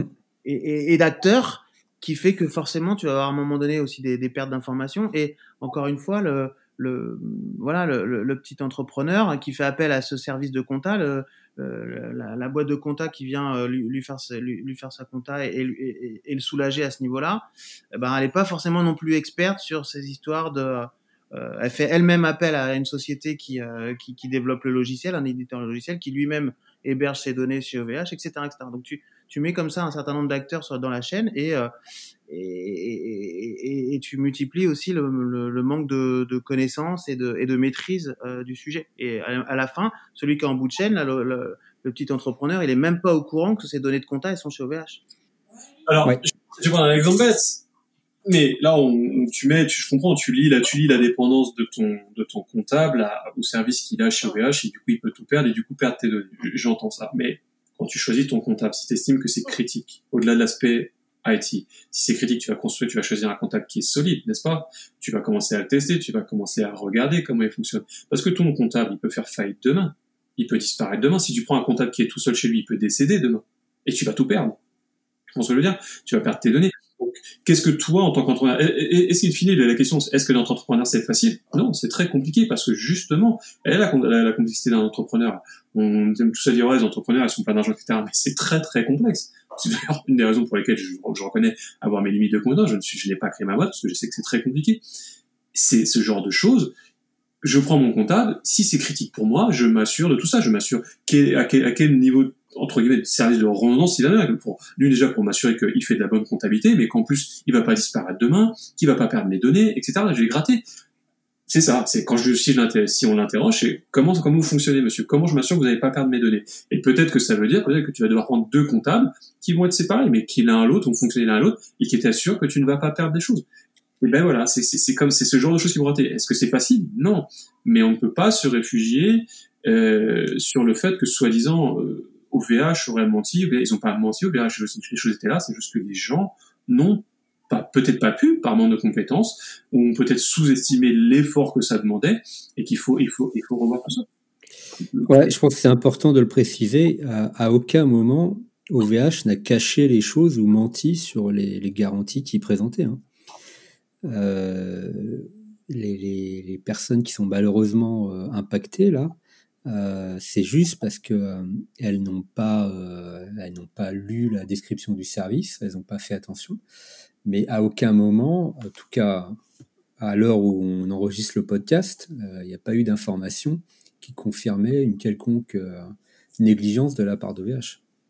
Et, euh, là où là où moi je suis j'attends le rapport, c'est que sur le papier OVH n'a pas menti, il n'y a pas de mensonge sur comment était construit. Après, ce qu'on pourra peut-être découvrir, c'est que dans la façon dont ils ont construit leur, leur, leur data center, ils auront peut-être soit tromper quelque part, des leçons à tirer pour faire en sorte que ça ne se reproduise pas. C'est là où on pourra dire, ah, vous avez un data center comme ça, peut-être que c'est pas juste. Moi, notamment, il y a des parties où je suis très curieux d'en savoir plus. C'est qu'il y a un data center qui a brûlé, il y en a d'autres qui n'ont pas brûlé, mais malgré tout, ces data centers-là ont aussi été coupés d'un point de vue réseau.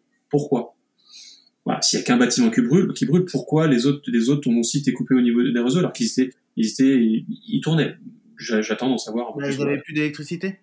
Tu parles de, des autres bâtiments? Voilà, mais pourquoi, pourquoi, voilà, c'est le genre de choses que j'ai envie de comprendre. Est-ce que ça veut dire qu'ils avaient le même réseau électrique? Est-ce que ça veut dire qu'ils avaient le même réseau, le même réseau euh, télécom? C'est les pompiers qui ont coupé le courant? Ben oui, donc ça veut dire. C'est parce que le, site, il est, il est assez petit. Hein. C'est pas, euh, c'est pas un data center de, de Google ou d'Amazon. Hein. C'est un, c'est un ancien site industriel qui appartenait à ArcelorMittal, qui a été euh, reconverti. Donc c'est un site relativement petit. Et à mon avis, on verra le résultat de l'enquête, mais quand les pompiers se sont pointés, qu'ils ont tout arrosé avec leurs camions et leurs bateaux, ils sont quand même allés au, au bateau.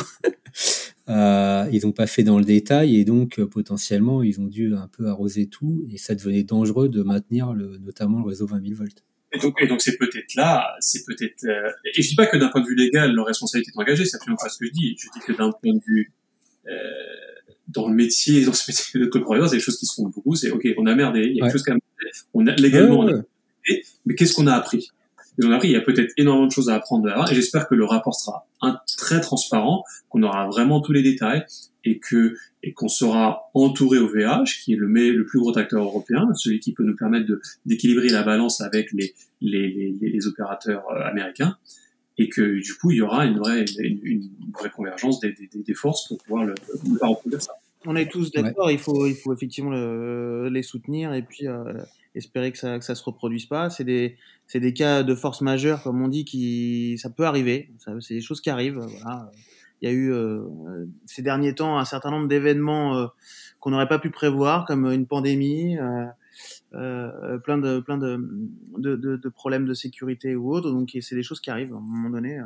Alors Octave l'a bien, l'a bien dit dans une, une des vidéos qu'il a, publiées euh, récemment, hein, qu'ils allaient vraiment se servir de cette expérience-là pour pour pour lever toutes les, les, les tous les points de faiblesse et, et corriger d'ailleurs tout, enfin si si s'il s'avère que les points relevés euh, sont aussi présents sur les, les, autres data centers, qu'ils allaient euh, réagir aussi. ah bah, j'imagine. Un petit peu partout. Il, y a, il y a autre chose qui est emmerdant pour eux, c'est que trois, quatre jours avant, ils ont, ils ont, commencé à communiquer sur leur prochaine introduction en bourse. Ça fait mm. un, peu, un, peu, mauvais effet.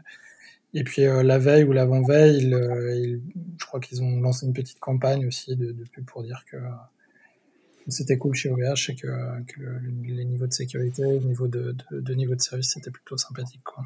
je, vais, je, je, vais faire un peu d'humour et un peu de polémique, mais à un moment donné, dans, dans justement pendant cette, c'était l'intervention de Michel Paulin, je crois, le, ouais. directeur de VF, chez BFM, et puis euh, dans les commentaires, il y avait des gens qui disaient ah ouais, euh, acte de sabotage, point d'interrogation. Voilà, c'est c'est aussi des choses qui arrivent. Quoi. Je dis pas que c'est le cas, mais voilà, c'est des choses qui peuvent arriver dans dans, dans, dans ce monde-là.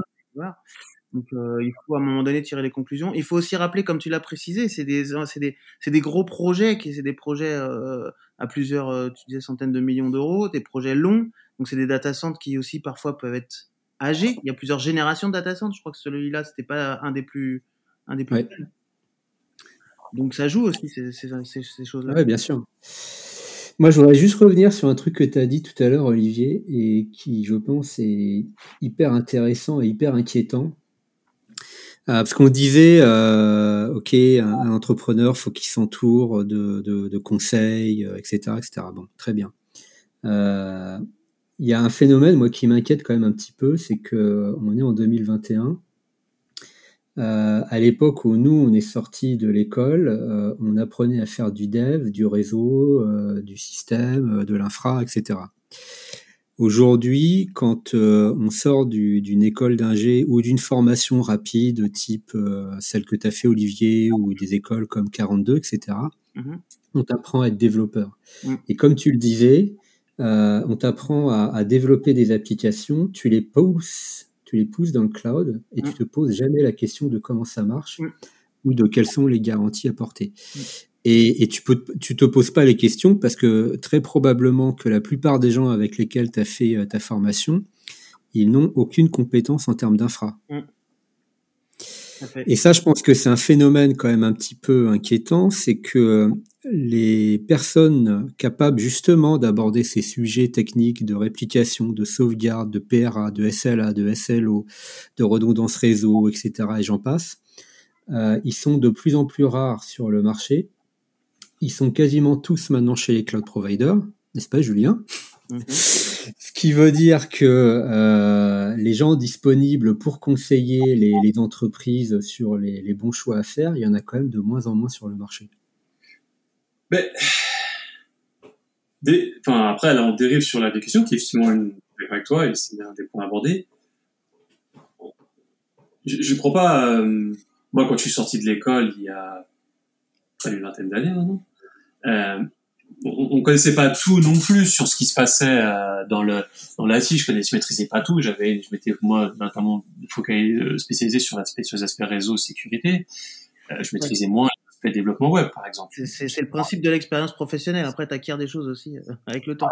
On a plusieurs degrés, et, et, je pense que et en plus de ça, après, on a plusieurs degrés de confiance. Au départ, par exemple, on peut avoir des gens qui sortent à Bac plus 2, qui sortent avec un DUT, je sais pas si on l'appelle toujours comme ça. Ensuite, des gens qui vont devenir à, à Bac plus 4, plus 5, qui vont avoir un diplôme d'ingénieur, et d'autres qui vont aller plus loin sur de la recherche, ce genre de choses. On va avoir différents niveaux de compétences, et c'est vrai qu'aujourd'hui, euh, ben, dans, chez les providers, on va retrouver des gens très très pointus, mais sur un domaine. Je le, je le dis, sur euh, le provider, aujourd'hui, c'est rare, très très rare, notamment chez les plus gros. Chez les plus petits, c'était différent parce qu'il faut toucher à tout.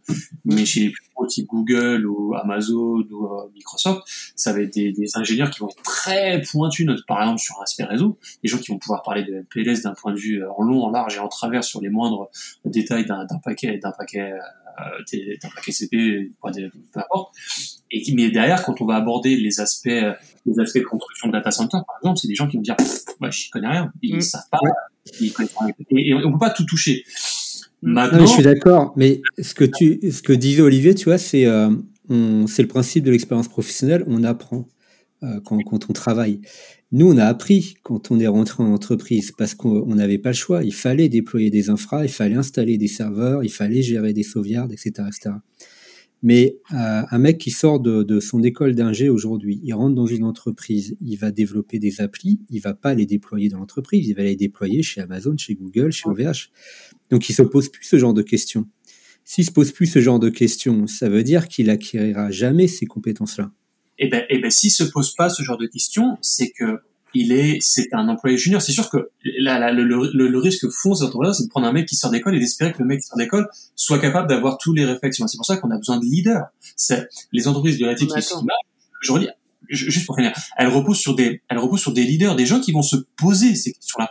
Et c'est pour ça que c'est apprendre à apprendre. Moi j'insiste beaucoup sur l'éducation, c'est pas apprendre quelque chose, c'est apprendre à apprendre. C'est à se poser les questions. Ça, je suis développeur. Si je suis un développeur junior, on dit que oh, il faut que je fasse mon code Java, et puis, puis voilà, ça marche. Un quelqu'un qui va être senior, dire, je construis une application. Qu'est-ce qu'il y a derrière? Si je la mets chez un provider, c'est je vais me poser les questions pour choisir mon provider. Je, je, je vais comprendre, je vais essayer de comprendre comment il fonctionne. Même si au départ, je n'y connais rien en infrastructure, je vais savoir que je connais, il faut que ce soit redondant, il faut qu'il y ait de la performance, il faut qu'il y ait ceci, cela. Je vais me poser ces questions et je vais travailler mon provider. Et c'est, le, travail, c'est la différence entre un ingénieur junior et un leader. Elle est là la différence. mais je, suis d'accord, mais il y a un sujet de possibilité d'avoir, de faire l'expérience.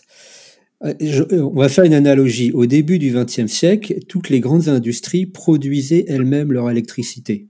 Une usine Renault, elle avait sa centrale à charbon pour produire l'électricité qui était consommée dans l'usine. Et donc, il y avait des ingénieurs qui acquéraient, euh, acquéraient pardon, l'expérience de production d'énergie, avec tout ce que ça implique.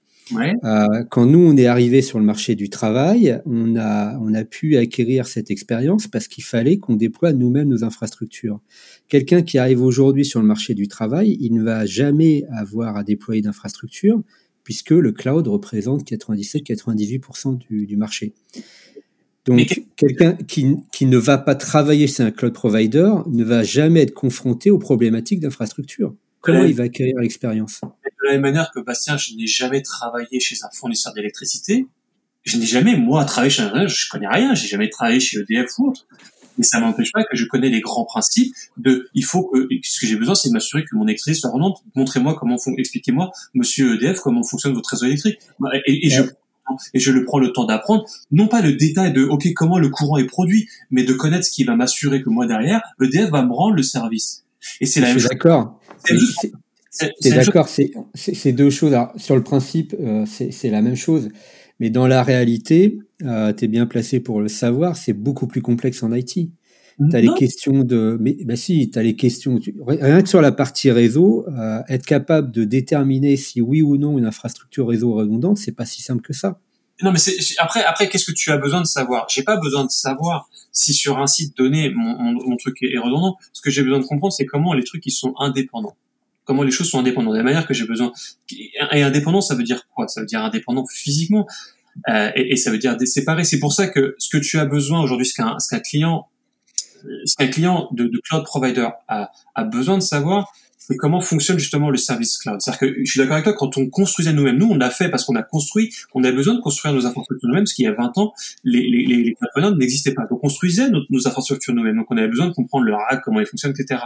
Aujourd'hui, le, développeur qui monte son application sur un, un service, un service cloud n'a plus besoin de savoir ce, ce, genre de choses. Par contre, ce qu'il a besoin de, comprendre, c'est, ok, j'ai un service qui tourne, j'ai euh, euh, j'ai un service X qui tourne sur une région, le concept, il faut comprendre le concept de région, il faut comprendre le, le, le, le concept de, de, de, zone autonome, de, de, data center, et comprendre ces grandes entités-là, et savoir comment elles fonctionnent de manière indépendante. Et une fois que tu as assimilé ça, bon, ok, bah, je comprends que bah, il faut que j'ai, euh, peut-être que j'ai un truc à Strasbourg, et peut-être que j'ai un truc dans le sud de la France, ou peut-être qu'il faut que, pour que ce soit redondant, il faut que j'ai un autre truc dans un autre pays en Europe pour que, effectivement, je partage pas c'est ça dont tu as besoin de comprendre. T'as pas forcément besoin de savoir comment comprendre, comment construire un rack. En tout cas, pas au début. Peut-être que si ça t'intéresse, tu peux creuser et continuer à creuser. Et je pense que j'encourage tous les gens qui travaillent dans la à creuser la, la partie verticale et par le résultat et aller vertical. Mais on a, moi aujourd'hui, si tu me demandes comment on construit le courant, non, je sais pas. Je sais pas comment se construit une centrale nucléaire. Je sais pas. Mais j'ai compris qu'il fallait que j'ai sur un data center, j'ai compris que j'avais besoin de deux opérateurs d'électricité qui, qui ont deux fois leurs deux infrastructures physiques différentes, qui reposent sur des nucléaires, des centrales nucléaires différentes et qui euh, et, qui ont voilà qui partagent rien en commun. Ça, je l'ai compris. Ouais. Après, euh, comment dire, euh, l'éditeur de logiciel, lui, son job, c'est de développer un logiciel. Et il va te dire, bon bah le cloud provider, son job, lui, c'est d'héberger mon logiciel. Et il va te dire chacun son métier. Après, euh, on peut on peut ne pas être d'accord, effectivement, mais dans, dans la réalité des faits, évidemment que la plupart des éditeurs, ils sont quand même un peu courants de ce qui se passe quand même derrière au niveau de l'infra et qui vont s'interroger et qui vont demander à leur à leur hébergeur d'assurer une redondance, une sécurité, une sauvegarde. Mais voilà, ça dépend aussi à quel, à quel niveau de maturité elle est ton entreprise. Si tu démarres, tu connais pas tout ça, etc. Enfin, voilà. Y a... Mais, mais c'est pour ça qu'il faut, c'est pour ça que le message, c'est de dire quand on se lance de l'un il faut pas, il faut pas croire que l'IT, c'est, c'est comment dire? C'est magique, c'est pas magique. il y a un vrai, il y a une vraie complexité derrière et que si on est, et que si l'IT est au cœur du métier, que si je rends mon service sur le web, que je rends des services qui mon interaction avec tous mes clients sur Internet, qui utilisent mes services par l'IT, si je suis pas capable de la comprendre, ben, ça veut dire que je prends des risques énormes. Et si demain, je, je, je, je, travaille avec un éditeur de logiciel qui n'est pas capable de m'expliquer sur quelle infrastructure cloud provider il repose, qui me dit, oh, c'est mon cloud provider, c'est sa, sa, responsabilité, je ne signe pas avec lui. Je me dis tout de suite, il faut, il faut fuir ce genre de personnes. Il faut s'en aller. Ouais, mais attends, parce qu'il y a, y a aussi un autre truc, c'est que euh, là, tu pars du principe que la redondance et, euh, et, la qualité de service, ça va dépendre que de l'infrastructure, mais c'est pas le cas. Ouais, ce que Quand tu développes un logiciel, euh, tu as intérêt à effectivement savoir comment marche l'infra derrière, par exemple savoir comment tu vas gérer tes transactions, ta réplication de données, etc., etc. Oui. Comment tu vas gérer tes commit logs, euh, jusqu'à où tu peux remonter, euh, comment tu gères la synchro de temps entre tes différentes machines, etc si tu te poses pas ces questions et que toi tu dis bon bah moi je pousse dans, dans ma base Postgre et puis euh, de toute façon c'est le, le, cloud provider qui se démerde pour que ça soit 100% dispo, ça peut pas marcher. Mmh. Non. C'est ouais c'est ce que j'allais dire c'est que là en fait euh, pour qu'on avance un petit peu euh, on a on a fait le constat effectivement qu'aujourd'hui donc le cloud c'est ça repose beaucoup sur du physique et qu'il faut pas oublier de sauvegarder ses données. Après derrière euh, la, la question qu'il faut qu'on commence à se poser c'est ok suite à ça Qu'est-ce qu'on fait? Qu'est-ce qu'on peut conseiller aux gens euh, maintenant euh, quand ils, ils, ont bien conscience, quand on commence à avoir bien conscience de ça, euh, quelles sont les questions qu'il faut se poser? Quelles sont les, les, les procédures, enfin les, les, les, choses à mettre en place les, Justement, les conseils à, à aller chercher euh... bah, Je pense qu'il y a plusieurs niveaux. Le premier, la base de la base de la base, c'est faites des sauvegardes euh, faites des sauvegardes chez votre cloud provider et faites des sauvegardes en dehors du cloud provider, puisque malheureusement, on l'a bien vu, là, elles peuvent aussi brûler avec les machines. Euh, donc ça veut dire qu'il faut avoir au minimum deux copies, euh, enfin deux, deux, sauvegardes à deux endroits différents. Trois, c'est mieux. Euh, ça, c'est la base déjà, au moins vous, vous avez vos données quelque part. Après, à quelle fréquence? Bah, Ça, ça dépend du business, mais euh, habituellement, les, les, boîtes font une sauvegarde quotidienne. Mmh. Euh, moi, ce que j'ai l'habitude de mettre en place, c'est euh, donc des sauvegardes quotidiennes qui se font en général la nuit, hein, parce que c'est tout simplement là où il y a le moins d'activité. Euh, et une fois que tu as, que, que as dit ça, tu définis ce qu'on appelle une politique de rétention, c'est-à-dire combien de temps je garde mes sauvegardes. Parce que les sauvegardes, c'est mignon, mais ça prend beaucoup de place euh, et ça peut finir par coûter très très cher. Euh, et au-delà de ça, si tu ne nettoies pas tes sauvegardes, le jour où tu en as besoin pour restaurer tes données, ça peut être très très très long. Donc et il faut aussi que le, la restauration soit rapide. Et si on, si on veut euh, faire un petit focus un petit peu sur justement sur cette notion de sauvegarde, la sauvegarde c'est quoi? C'est la sauvegarde euh, des, des, fichiers, la sauvegarde des bases de données, la sauvegarde euh, de comment dire de, de, de, des configurations, etc. Enfin c'est faut ouais. expliquer tout ça aussi. Il faut sauvegarder euh, les données produites par, euh, par vos applications. Les bases de données, euh, ça dépend des bases. Il y a des bases où vous pouvez vous contenter de, de sauvegarder le, le, disque ou le répertoire sur lequel la, la base travaille. Par exemple, Postgre, c'est le cas. Euh, dans 99,999% des cas, ça suffit. Euh, il y a des bases un peu moins tolérantes. Par exemple, MySQL, il faut plutôt sauvegarder des dumps. Parce que si vous sauvegardez les fichiers de travail, une fois sur deux, la base ne pourra pas redémarrer. Euh, il faut sauvegarder les configs. Il faut sauvegarder tout ce qui est important. Donc, quand on ne sait pas où sont les données, le plus simple, c'est de tout sauvegarder. La politique de rétention, ça consiste à dire, par exemple, je vais garder, euh, si je fais une sauvegarde toutes les, tous les jours, je vais garder les sept dernières sauvegardes quotidiennes. Donc, je peux remonter euh, d'une journée en une journée, sept jours en arrière. Après, je vais faire du ménage, je vais garder que les, que les hebdomadaires. Donc, en fait, je vais, euh, je vais oublier en fait les sauvegardes quotidiennes qui ont plus de 7 jours et je vais garder qu'une qu'une sauvegarde par semaine. On peut faire ça, par exemple, pendant deux mois. Et puis après, je vais oublier les hebdomadaires, je vais garder qu'une sauvegarde par mois, euh, ainsi de suite. Et on peut remonter comme ça plusieurs années en arrière. Ça peut avoir un intérêt euh, des fois, sans avoir à stocker 365 sauvegardes par, par an là, sachant qu'on ça n'a rien à voir. c'est pas lié au fait qu'on est chez un cloud provider, de manière générale. Oui, ça c'est euh, ça c'est le, les bonnes pratiques générales. Ouais. Les bonnes pratiques générales. Là, tu as, Après... as introduit une notion de de RPO. On peut aussi peut-être en parler rapidement? Ouais, alors donc ça c'est la sauvegarde. Après, il y a une fois que vous avez vos données euh, et que le data center a brûlé, il faut redémarrer la prod. Donc là, on rentre dans ce qu'on appelle le, PRA, le plan de reprise d'activité ou DRP en anglais. Ça consiste en quoi? Ça consiste à, redémarrer en fait euh, des infrastructures qui étaient en sommeil euh, après les avoir réhydratées avec les sauvegardes, si elles sont pas euh, hydratées en continu. Donc il y a deux modes de fonctionnement soit on réplique les données en plus des sauvegardes vers cette infrastructure de, de secours, et donc le jour où on en a besoin, il y a juste à la démarrer, entre guillemets. En réalité, c'est toujours plus compliqué que ça. Euh, soit euh, soit c'est vraiment juste des serveurs qui dorment dans un coin. Et à ce moment-là, il faut euh, les démarrer, les reconfigurer et puis restaurer les sauvegardes dessus. Parfois remettre à jour les applis parce qu'entre temps tu as fait des mises à jour. Exactement, il faut reconfigurer le réseau, etc., etc. Il y a un certain nombre d'opérations à faire. Juste un commentaire sur sur, sur cette notion de PRA. Je, j'avoue ne alors après, je pense qu'il y a des, il faut voir dans les cas particuliers, hein, mais de manière générale, je suis pas fan de, de, de ce concept-là. Parce qu'un PRA, c'est quelque chose de, par définition, c'est quelque chose de dormant. On est là, on attend, et, et au moment où j'ai plus rien, je redémarre je redémarre cette chose-là au moment où j'ai plus rien. Euh, alors qu'aujourd'hui, un des avantages des cloud providers, de sachant qu'en plus il y en a énormément sur le, sur le marché maintenant, c'est justement de, de pas de pas avoir ce concept de PRA mais d'avoir toujours quelque chose d'actif. Et c'est au lieu de dire j'ai j'ai un j'ai un, un, principal et un backup qui dort je suis en fait je suis toujours actif et je vais faire juste de la de la gestion de charge. De la dans, dans le cadre dans le cadre d'un d'un d'un OVH par exemple si in fine j'ai mon, mon service mon service qui tourne en même temps sur Strasbourg et sur Roubaix quand Strasbourg tombe ça veut juste dire que la charge que Strasbourg avait c'est Roubaix qui, qui, qui, qui, la charge. Et c'est là où OVH apporte de la souplesse. C'est que pour lui, c'est facile. Bah, t'avais, avais 10 et 10 machines. Bah, au lieu d'en avoir 10 et 10, ben, tu te retrouves à, à en basculer 20 sur Roubaix et je remonte mon service. Sachant que, en plus de ça, sur ton backup, euh, en plus d'un backup, tu avais géré une réplication des données, c'est-à-dire que tu avais les mêmes données, tes données sont partagées entre tes deux sites c'est juste une question de charge. Et, c'est effectivement beaucoup plus facile parce que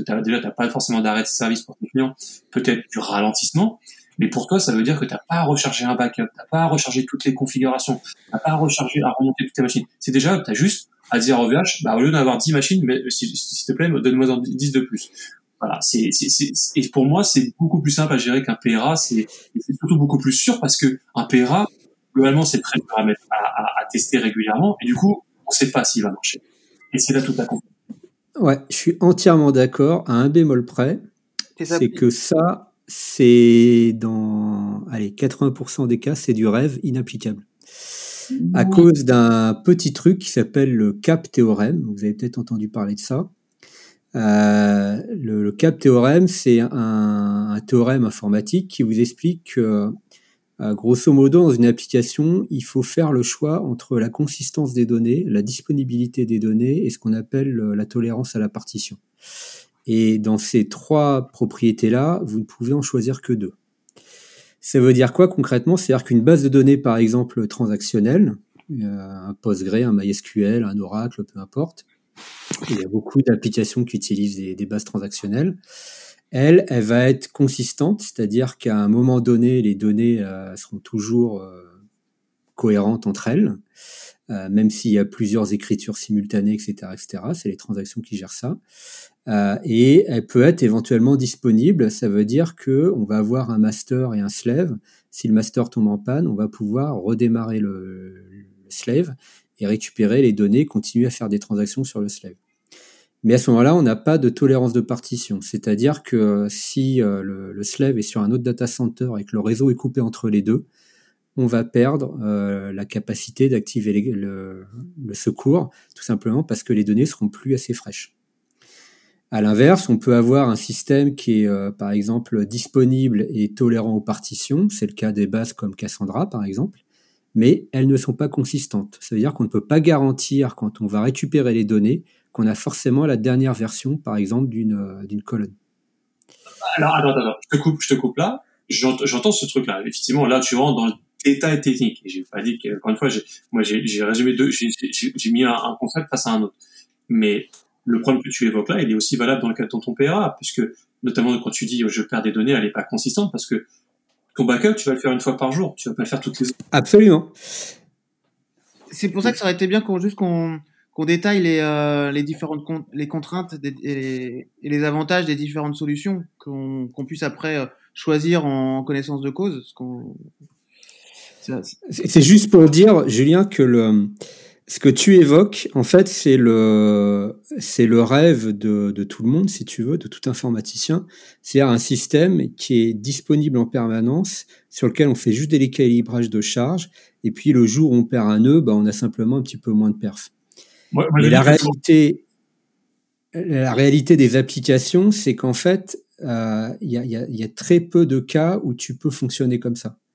Je, je et en l'occurrence, dès que tu fais des transactions, même si euh, euh, Google, par exemple, travaille sur des bases distribuées qui, qui assurent la, la, la, cohérence des transactions, c'est extrêmement complexe. Et c'est pas à la portée de n'importe qui.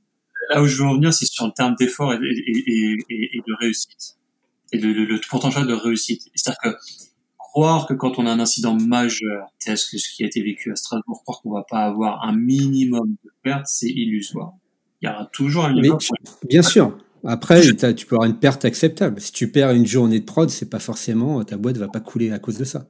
Et là où moi j'arrive, c'est sur le PRA qui était valable il y a peut-être 15 ans. Le mode PRA, aujourd'hui, je dis qu'on a des solutions les plus qui ont permis d'alléger l'effort en cas d'incident de, majeur pour que ce soit plus plutôt que de repartir de zéro retour humain, je repars en disant bah ouais ok j'ai perdu une journée de, de, prod mais finalement je suis pas j'ai pas j'ai pas à me taper euh, euh une semaine d'arrêt. Voilà. C'est ouais, on est d'accord. Après c'est des arbitrages de coûts aussi hein. T'as une solution qui est peut-être moins coûteuse que l'autre. Alors tu as, des arbitrages de coûts juste pour terminer c'est le, le, mode euh, plutôt PCA, c'est-à-dire plan de continuité d'activité, où on est en mode distribué, euh, tout le temps disponible, etc c'est juste qu'il faut intégrer ça dès le début de la conception de l'application. Et mm. c'est là où je reviens où la, au, développement, qui a une importance majeure, mm-hmm. c'est qu'il faut que l'application elle soit conçue dans cette optique-là. Et concevoir des applications qui sont tolérantes en panne, encore une fois, c'est pas à la portée de n'importe qui. Et c'est pour ça qu'aujourd'hui, la grande majorité des applications d'entreprise n'ont pas ces propriétés-là. Elles s'appuient sur des bases transactionnelles classiques, etc. Le RP de JB, euh, je suis sûr qu'il tourne sur une base euh, transactionnelle. Euh, le CRM que utilise la boîte Tartampion, elle tourne avec une base SQL. Ces bases-là ne supportent pas la tolérance de partition, par exemple.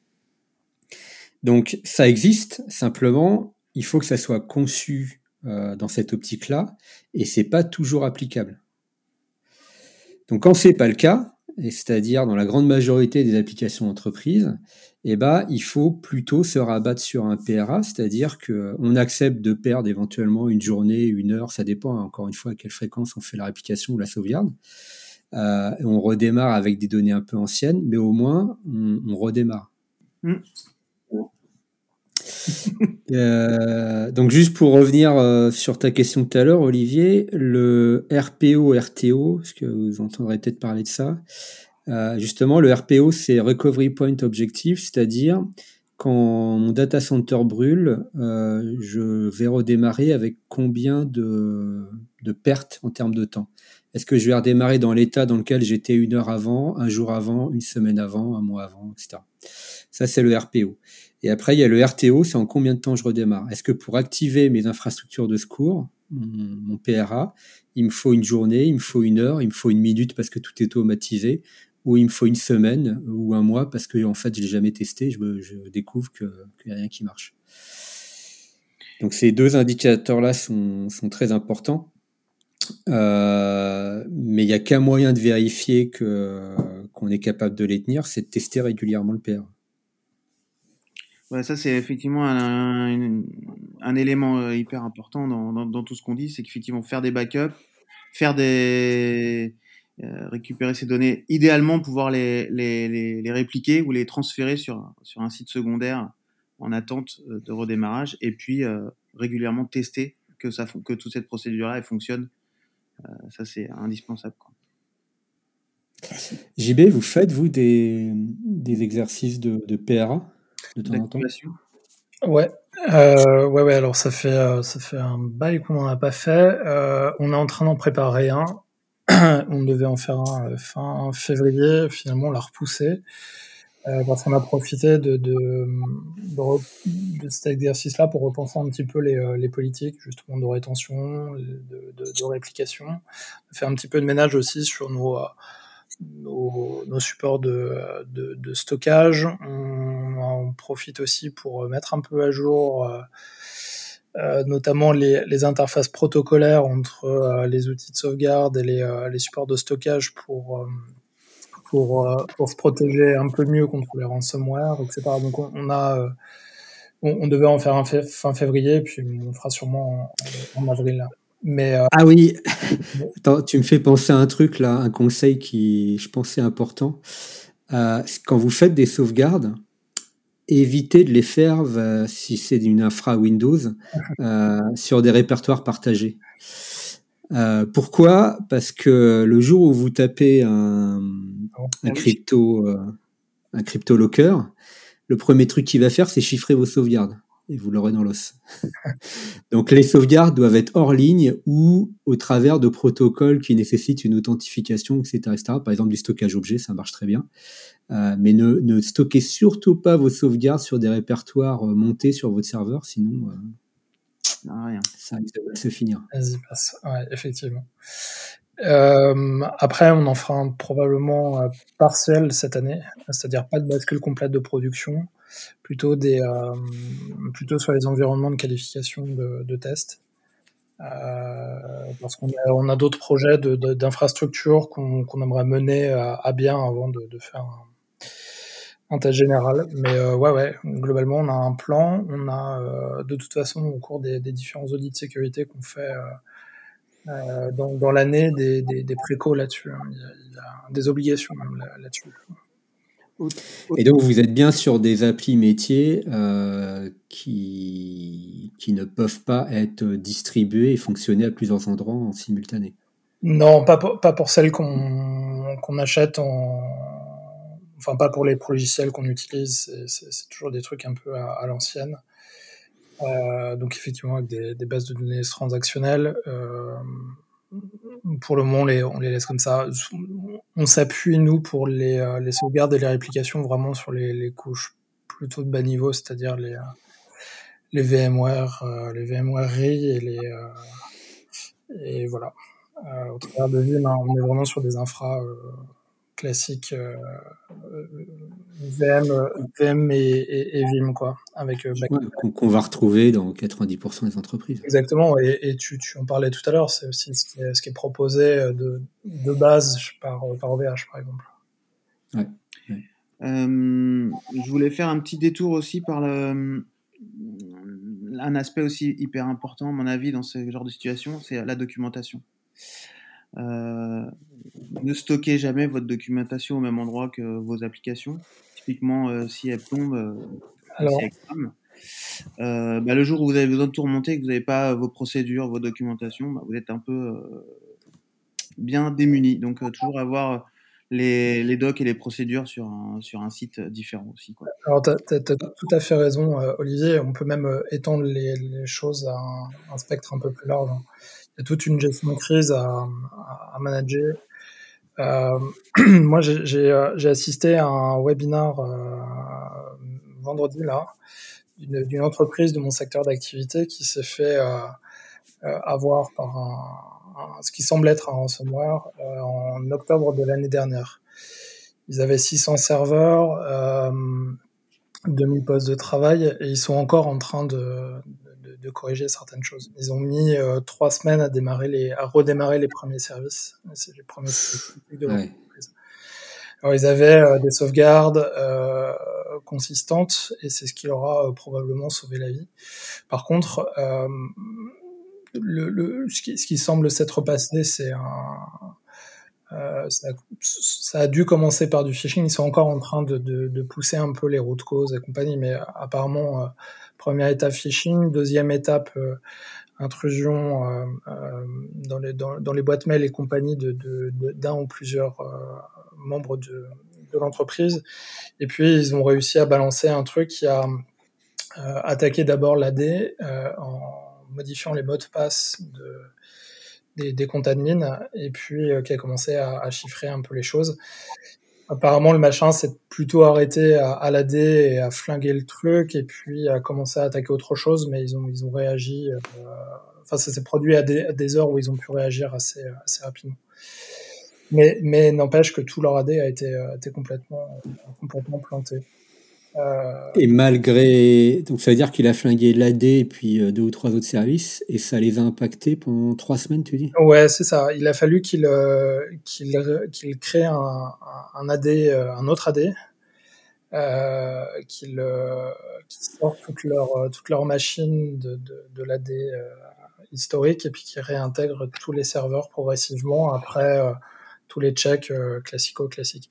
Ce que nous disait euh, la, personne qui intervenait, c'est que euh, les, premières choses, enfin il y, a beaucoup de beaucoup de choses qu'on peut qu'on peut mettre en place en, en, avance de phase. Et effectivement, Olivier, tu as eu raison de nous, nous lancer un petit peu là-dessus il, y a, une vingtaine de minutes. Parmi elles, il y a effectivement les sauvegardes, la, partie PRA, provisionnement de, machines par exemple, les tests, etc. Mais il y a toute la, toute la partie mobilisation et, euh, euh, information, gestion de la relation à l'intérieur de l'entreprise. Et ça, c'est extrêmement coûteux quand on est en train de, de, de, gérer des, problématiques techniques, de découvrir les choses, d'arrêter des serveurs, d'arracher de, des câbles, etc. D'avoir un DG qui, qui, qui, vous appelle toutes les cinq minutes, des utilisateurs qui, qui font exploser les, les boîtes mail et les standards, ce qui que ça pollue complètement les messages. Oui. Je disais, c'est qu'effectivement, il y a toute une organisation à mettre en place, essayer de segmenter le travail des, des différentes équipes de l'IT en, en, mobilisant des, des, des, personnes sur des, domaines de spécialité, par exemple, euh, générer des... Euh, ou en tout cas gérer des, des réunions de, de, ou des micro-réunions de crise avec les, euh, les, les, couches communicantes, ou en tout cas les, les personnes qui vont pouvoir redescendre l'information et donc couper un petit peu court à tous les tout le volume d'informations qui pourrait remonter des, des, des, des usagers qui ne peuvent plus accéder au service.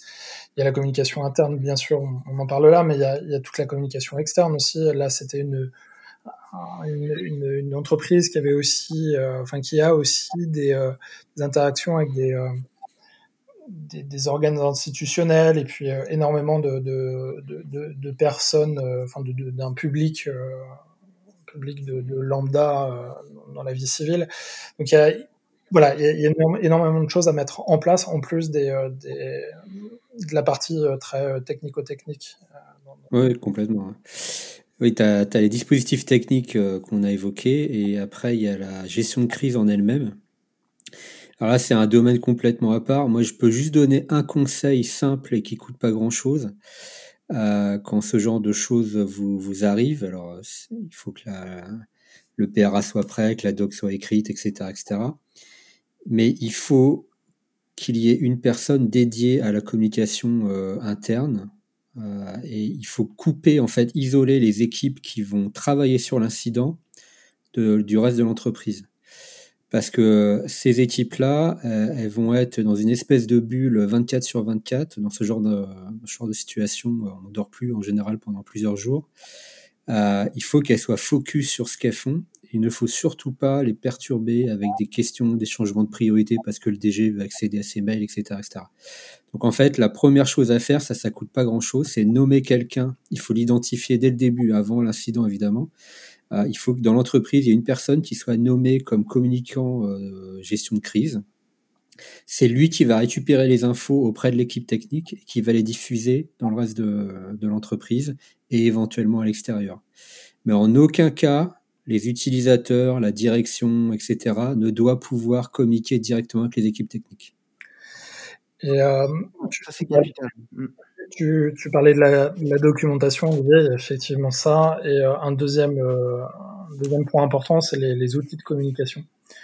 Euh, si vous avez des messageries instantanées, des, éléments comme ça qui peuvent être indisponibles suite à, l'incident, il faut absolument commencer, ou en tout cas pré-préparer des canaux alternatifs. Ça, ça, peut être extrêmement simple, hein. ça peut être un, WhatsApp, un, signal, un machin, un truc, dans, un tout premier temps, le temps de, remettre les autres euh, éléments en route. Ouais. exact. Euh, donc les tests de PRA, une ou deux fois par an, c'est pas mal. Euh, sachant que c'est coûteux, ça perturbe en général beaucoup de monde. Euh, surtout si on s'aperçoit qu'il ne marche pas, potentiellement, on va ralentir le fonctionnement de l'entreprise, voire le stopper complètement. Donc c'est très coûteux. Euh, et c'est pour ça que finalement assez peu d'entreprises le font. Mais si vous ne le faites pas, le jour où il y en a vraiment besoin, euh, il y a quand même beaucoup de chances qu'il ne fonctionne pas. Parce qu'il y a toujours, toujours un truc auquel on n'a pas pensé. Un détail euh, technique, un service qui a été mis en place après, un truc qui a été configuré par Robert qui a quitté la boîte il y a deux ans sans rien documenter, etc. etc. Ouais, prendre, prendre l'habitude dès la, le plus tôt possible, quand, c'est, quand, quand on peut, hein, le plus tôt possible, dès qu'on met en place un, une application, un service, un système, essayer tout de suite de le, le déployer aussi euh, et d'automatiser le plus possible son, son déploiement ou sa mise à jour sur un, sur un serveur, sur un autre serveur. Quoi. de... Encore une fois, c'est vrai que c'est coûteux, mais bon, ça peut sauver la vie. Hein. Et le dernier conseil que je pourrais donner, c'est quand vous avez des services qui fonctionnent très très très bien dans l'entreprise, des trucs qui sont jamais tombés en panne, cassez-les. Mmh.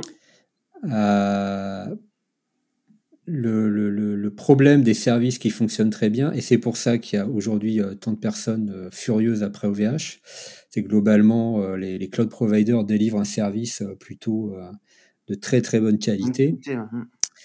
Euh, et donc, on oublie très vite que ça peut tomber en panne. Et donc, quand ça tombe en panne, il y a une espèce d'état de sidération, on ne sait plus quoi faire, les gens courent dans tous les sens, au secours, euh, qu'est-ce qu'on va devenir? Euh, Au lieu de, se poser et réfléchir, ok, bon, c'est quoi la procédure, qu'est-ce qu'on redémarre, dans quel ordre, etc., etc.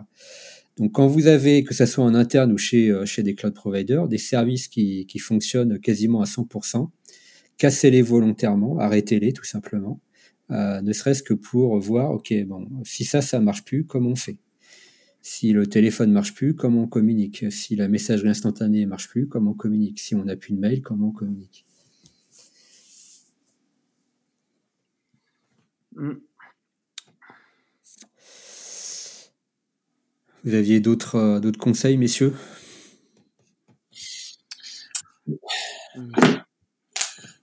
Moi, je porterai toujours la, plutôt bien quelque chose qu'on suit bien dès le départ et euh, prévenir que guérir le backup c'est effectivement une bonne chose après l'importance de, de, la construction initiale avec une application qui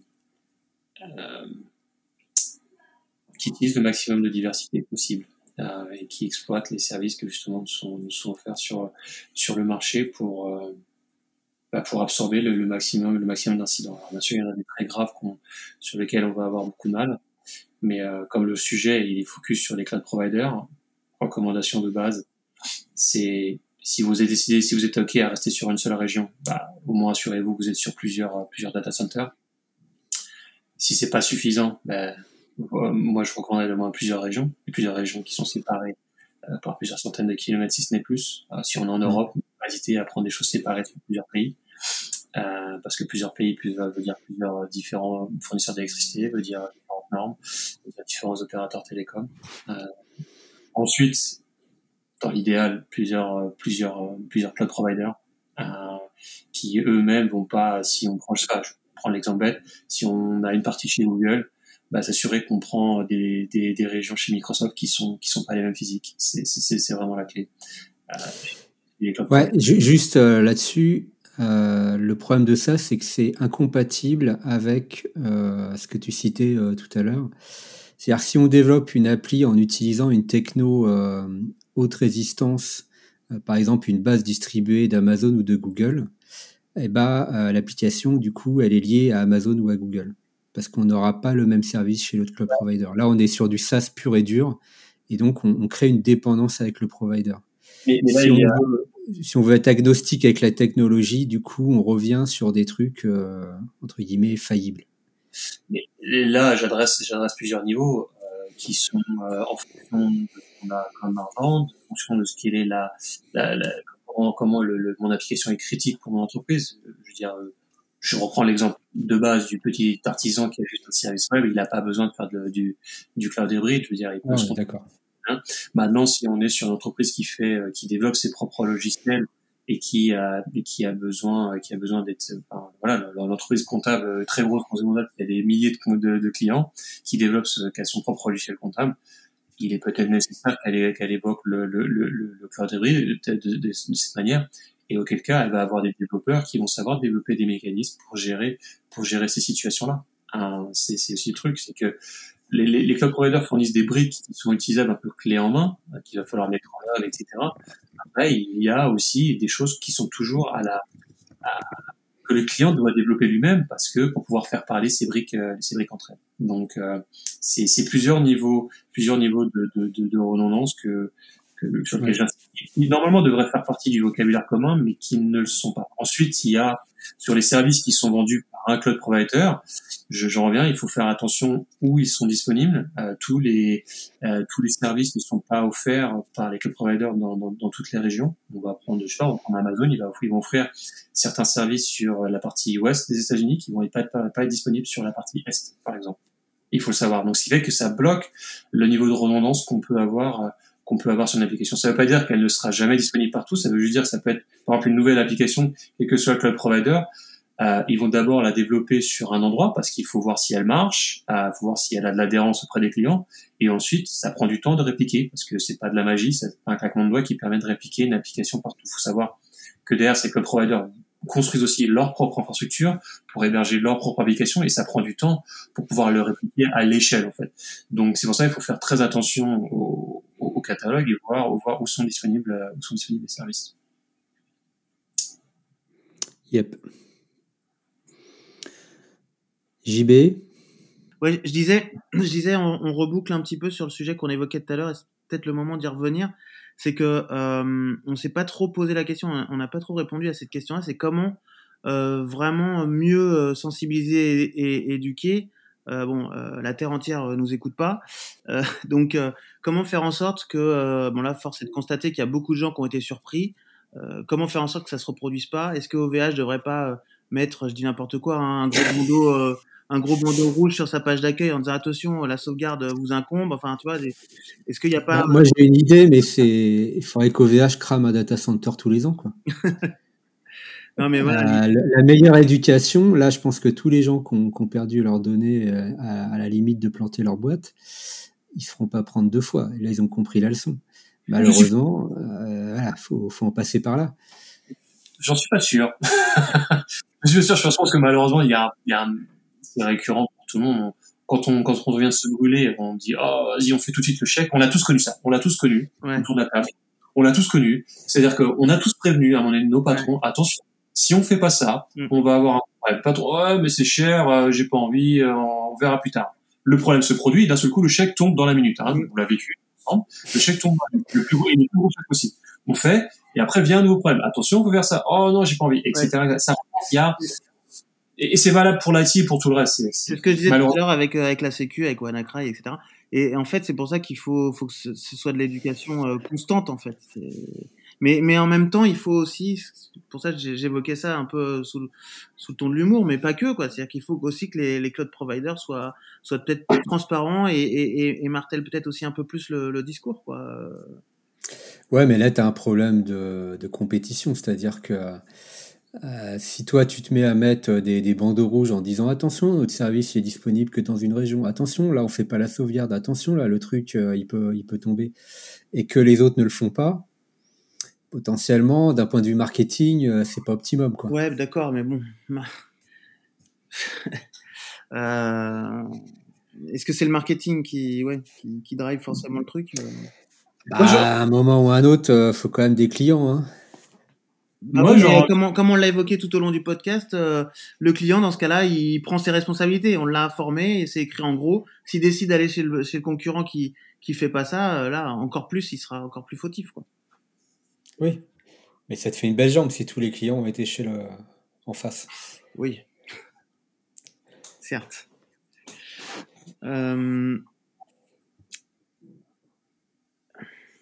Je sais pas, très honnêtement, j'avoue réfléchir régulièrement, surtout cet incident qu'est-ce qui serait possible pour éduquer Je sais pas, parce que je pense que c'est une, culture d'entreprise à prendre, à savoir, à, à, savoir comment je m'assure que je vais toujours pouvoir rendre mon service pour mes clients. Est-ce que ça devrait pas être obligatoire? Est-ce que ça devrait pas être plutôt par défaut? Euh, Le PRA devrait être présent par défaut avec. Euh pas forcer les gens à investir sur quelque chose. aujourd'hui, ce qui est obligatoire, c'est que la loi, la loi dit que quand vous fournissez un service, si vous avez des données, si vous les perdez, euh, vous pouvez être sanctionné. Quelqu'un peut porter plainte contre vous. C'est ce que c'est ce que dit la loi. La loi ne peut pas, à moins que ce soit des, des normes de sécurité sanitaire de sécurité être humain, on peut pas forcer les gens, une entreprise, à fournir un service donné. Euh, non, mais qu'il soit, présent par défaut et que le client, s'il décide s'il décide explicitement de pas le, de pas de pas de pas le prendre, c'est vraiment une demande explicite du client qui tu vois formulée explicitement quoi. Là, c'est, là, c'est du marque, c'est du pur marketing, effectivement, du, du cloud provider. Peut-être, peut-être que ça peut venir des cloud providers de fournir les choses par défaut. Après, euh, ça fait, ça fait grimper les prix, ça peut être, ça peut être, ça. ça fait grimper les prix, mais voilà, ça s'explique aussi, quoi. Oui, ça fait grimper les prix, mais encore une fois, si on face un concurrent qui ne le fait pas, qui est moins cher que toi, il faut, faut, être capable de l'expliquer au client.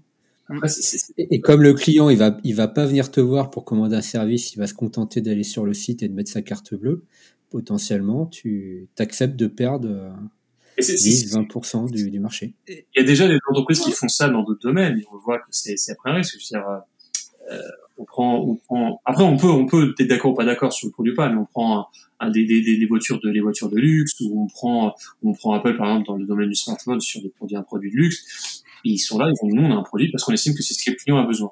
Donc ça coûte très cher. On peut, on peut estimer que c'est justifié pas, mais ça coûte très cher. Et elle arrive, dit non, on veut pas descendre. Vous voulez autre chose Vous allez, par exemple, Audi va dire, bah, vous allez voir, euh, je sais pas, vous allez voir euh, la Citroën ou autre si vous voulez. Et, et, et c'est ce qui se passe, c'est qu'on rentre dans un combat de, dans un combat de, prix. De, moi, je fournis du luxe et je fournis ou je fournis du low cost. Et le, le, monde du cloud provider n'est pas, n'en est pas encore là. Mais si on va dans cette direction-là, c'est peut-être ce qui va se passer. C'est-à-dire que si demain OVH dit bah moi, je fais ceinture et bretelles pour mes clients par défaut, ils vont tomber sur un prix qui sera très cher. Et du coup, bah les gens vont dire oh non, on va pas chez OVH, nous on va chez le low cost. Et c'est toujours ça parce que parce que les choix, le premier critère qui rentre en compte, ce sera toujours et inévitablement le prix systématiquement. Ouais, mais justement, c'est un bon exemple avec Apple. C'est force est de constater que un jour ils ont sorti des iPhones à plus de 1000 ou 1500 euros et on s'est tous dit, euh, mais c'est pas possible, c'est un SMIC et pourtant ils ont explosé les ventes. Quoi. Enfin, attention, attention, faut lire les chiffres d'Apple. Apple n'est pas majoritaire sur, le, sur les parts de. Pas majoritaire, je suis d'accord, mais ils font quand même, euh, ils explosent quand même les ventes. Ils explosent leur, ils explosent leur marge parce que le fait qu'ils margent énormément sur leurs produits, ils margent à 50-60%, donc ils sont c'est pour ça qu'ils ont énormément d'argent, mais en termes de vente, en volume de vente, ils sont très loin. Oui, d'accord. Alors je me suis mal exprimé. Disons que quand l'iPhone 10 est sorti à 1500 euros, il a euh, battu des records de vente euh, de, du, modèle précédent. Bah, ils ont quand même, euh, je regarde les chiffres là, un peu plus de 24% de part de marché. Hein. C'est pas négligeable. C'est-à-dire que tu as un quart de la population qui est prête à mettre le prix pour avoir de, de la qualité. Et... Ouais, mais c'est pour avoir quelque chose de différent aussi. Euh, là, là, ce qu'il faudrait, euh, enfin, ce que ce que vous euh, ce que vous projetez, c'est de faire un un, un OVH premium où, il faudrait le nommer autrement, qui, qui proposerait que du service haut de gamme. Sauf que ce service-là, il est aussi euh, proposé pour le coup en option par les autres les autres providers. Il faudrait un, un provider qui, euh, qui, qui offre un service que les autres ne savent pas savent pas offrir. Et je, je, je, vois pas bien ce, qui pourrait être offert que les autres ne, ne, savent pas faire. Ce que, ce que, je recommanderais fortement à OVH chez tous les clubs, je sais que certains le font plus que d'autres, mais c'est d'éviter de trop dépendre de sur des, moi ce que je continue d'appeler CS2I, excusez-moi, je suis de la vieille école, pour reposer là-dessus. Euh, parce que ces entreprises-là, elles déforment la réalité leur, dans leur avantage. Elles ont elles-mêmes une très mauvaise compréhension des produits qu'elles ont moi je leur recommanderais d'accentuer, je recommanderais à Octave, peut-être que c'est dur, ça serait mon investissement, mais de d'éduquer ses propres équipes de de, de, de, de training, de, de, gens qui vont aller voir en direct les clients finaux pour leur expliquer comment ça marche, ce qu'ils doivent faire, et les, et les guider, et commencer à les guider lui-même, et moins et moins des redépendants. Il va avoir toujours besoin de ces, ces entreprises-là pour pouvoir toucher un marché plus large, mais il doit retourner, il doit envoyer des équipes au plus près du client final pour éviter, pour essayer de, si ce n'est vendre, si ce n'est pas forcément vendre en direct, mais en tout cas éduquer en direct. Et ça, aller encore plus dans les écoles, aller encore plus auprès des patrons, aller encore plus auprès des équipes pour être vraiment diffuser ces, ces bonnes paroles parce que il y a trop de trop de déformations au milieu. Comment ça s'est passé toi tes contacts euh, Bastien avec OVH quand tu, tu les as appelés c'est ça ce que tu disais?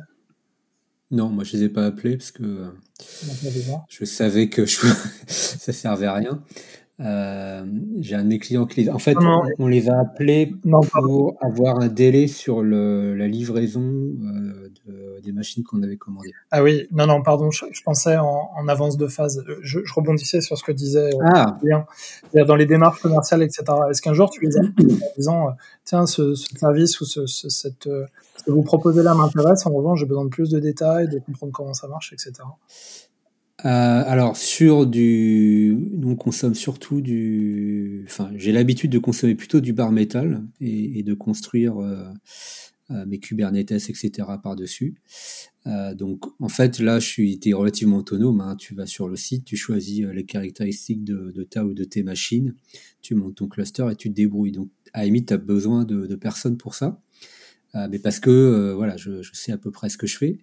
Euh, là où j'ai eu besoin de, de les appeler, c'est quand tu rentres sur des offres un peu particulières. par exemple, quand tu fais de l'hébergement de données de santé, OVH maintenant ils sont certifiés HDS depuis quelques temps, mais cette certification elle couvre pas toutes, tous les produits, toutes les offres de, de, de leur catalogue. Euh, et en l'occurrence, nous on avait besoin d'une offre qui était qui était pas encore certifiée, donc là on a besoin de, de, négocier un petit peu, etc., etc. Euh, mais assez rarement, en fait, tu as besoin. Enfin, ça dépend. Si, tu vas sur des offres de gamme, euh, quand tu veux construire par exemple un gros VDC on parlait de la deuxième offre tout à l'heure, là, où tu, construis ton, ton, data center virtuel dans VMware. Là, tu as tellement d'options que c'est quand même bien d'avoir euh, quelqu'un au téléphone, justement, pour te guider un petit peu. Et globalement, ils sont quand même assez compétents, ils savent te conseiller. Mais ça reste du conseil. Ça veut dire que le, mec que tu as au bout du fil, il va jamais te dire non, non, mais monsieur, là, faut vraiment, vraiment prendre une sauvegarde. Là, faut vraiment prendre une réplication. Là, faut vraiment doubler votre infra il va vous le conseiller, mais il peut pas vous obliger. Et, je pense que euh, sur leur volume de vente, alors surtout que c'est encore une fois, ils sont assez positionnés, euh, euh, je ne vais pas dire entrée de gamme, mais ils sont très compétitifs sur les prix au VH, donc ils attirent aussi une clientèle qui vient chercher ça. et cette clientèle-là, ce qu'elle vient chercher, c'est une commande en trois clics sur un site et puis une VM disponible dans les, dans les deux minutes derrière, tu vois. Et tu as, eu, euh, as eu des contacts avec d'autres euh, providers? Tu as, déjà été en contact avec, euh, j'en sais rien, AWS ou, ou Google? Ouais, j'étais en contact avec Google, Amazon, alors. AWS, comment dire? Je pense que c'est les plus, c'est clairement les plus puissants, ceux qui ont le catalogue le plus détaillé, le plus fourni. Mais en termes de service client, c'est probablement le plus catastrophique des cloud providers. Pourquoi tu dis ça? Bah, déjà, les, les contacter, c'est très compliqué. Euh, alors moi, j'ai pas de problème avec euh, la langue anglaise, mais euh, quelqu'un qui ne parlerait pas anglais, il est un peu démuni avec Amazon parce que dès que tu as des questions très techniques, en fait, il n'y a pas de support en français. et puis encore une fois, le catalogue est tellement volumineux, tellement complexe, il y a tellement d'options que là, pour le coup, euh, sauf à consommer du S3, des trucs hyper basiques, tu as, quand même besoin de conseils d'accompagnement. Et, euh, et c'est pas leur force. Qui vont plutôt, euh, la stratégie, selon moi, d'AWS, c'est plutôt de mettre en place des circuits de formation avec des gens qui vont aller chercher des certifications pour faire le conseil à leur place. Donc typiquement, euh, clairement, ils vont passer par les, les ENS, euh, les ESN, pardon, les SS2I que tu citais tout à l'heure, Julien, parce que j'ai l'impression qu'ils n'ont pas vraiment envie de, se doter d'une armée de Mexicains pour faire du conseil auprès des clients. Euh, Google, c'est un, peu pareil. J'ai trouvé qu'ils étaient quand même un peu plus souples dans le, dans le conseil. Ils ont des équipes assez présentes en France. Mais ils ont aussi euh, un catalogue beaucoup plus petit, donc c'est plus facile. Tu as moins de sujets à couvrir, tu as besoin de moins d'experts. Donc euh, c'est plus facile de fournir du conseil aux, clients. le gros problème, selon moi, d'Amazon, c'est que le, truc est devenu tellement complexe que euh, il, faut, il faut des équipes dédiées par offre. Enfin, c'est abyssal, quoi. Tout à l'heure, j'étais sur leur site. Maintenant, tu as même une offre, euh, je sais plus comment ils appellent ça, Ground. Attends. AWS Ground Station. Donc, ça, c'est par exemple, tu veux gérer tes satellites en passant par Amazon. tu vois, on en est là. C'est juste pour Helen, ça. Donc, c'est super si tu veux le, catalogue qu'il propose, mais ça nécessite une expertise de malade. Et, euh, donc, ça, ça devient vraiment très, très compliqué. Donc, une entreprise du 440, euh, évidemment qu'elle va avoir euh, une équipe de, vendeurs, de pré-sales, etc., AWS devant elle. Mais une boîte de taille moyenne, une PME, il y a zéro chance. Alors, Bastien aussi, Richard, c'est que si tu je, comprends le, catalogue énorme, effectivement, c'est vrai, le catalogue est énorme. Euh, maintenant, pour quelqu'un qui veut, pour, on va dire peut-être pour 50-60% des, des clients du marché, si tu veux, qui vont se contenter de besoins simples d'un site web, de trois, de trois API et ce genre de choses avec une database derrière, un service trois tiers. Euh, si tu veux, le, le, catalogue est largement volable et ça, tu vas te réduire à, tu vas te réduire à minimum et t'as pas besoin de voir les offres que tu, dont, que tu viens de parler. Ça reste, Ouais, mais après, alors, par exemple, tu consommes, tu, je sais pas, tu consommes du S3, donc c'est super simple. Hein. Euh, tu consommes du, SNS, moi par exemple, j'en ai, pas mal fait, c'est euh, le système de, de push. Euh, c'est très simple de commander, tu as un peu de doc, etc. Une fois que tu as, as, filé ta carte bleue et, et que tu as acheté ton service, tu vas tomber sur la console AWS. Et alors là, attention les yeux, c'est quand même relativement habitable. Et on parlait de la problématique des options à tiroir. Là, encore une fois, c'est abyssal. Donc, quand tu, quand tu comprends déjà les termes, les contraintes techniques, etc., c'est, c'est intelligible. Mais pour quelqu'un dont c'est pas le métier, qu'est-ce qu'il va faire? Et ben, ce que font d'ailleurs 90% des clients d'Amazon, hein, c'est qu'il va laisser toutes les options par défaut. Et, si les options par défaut, c'est pas les plus sécurisées, euh, pas les plus redondantes, et eh ben, il s'expose à des risques. Voilà. Moralité. Backupé, prévoyez un PRA. Moralité, prenez une machine à écrire, des feuilles, un stylo. Bah, moralité, c'est un métier, hein, tout simplement. non, c'est vrai, c'est un métier?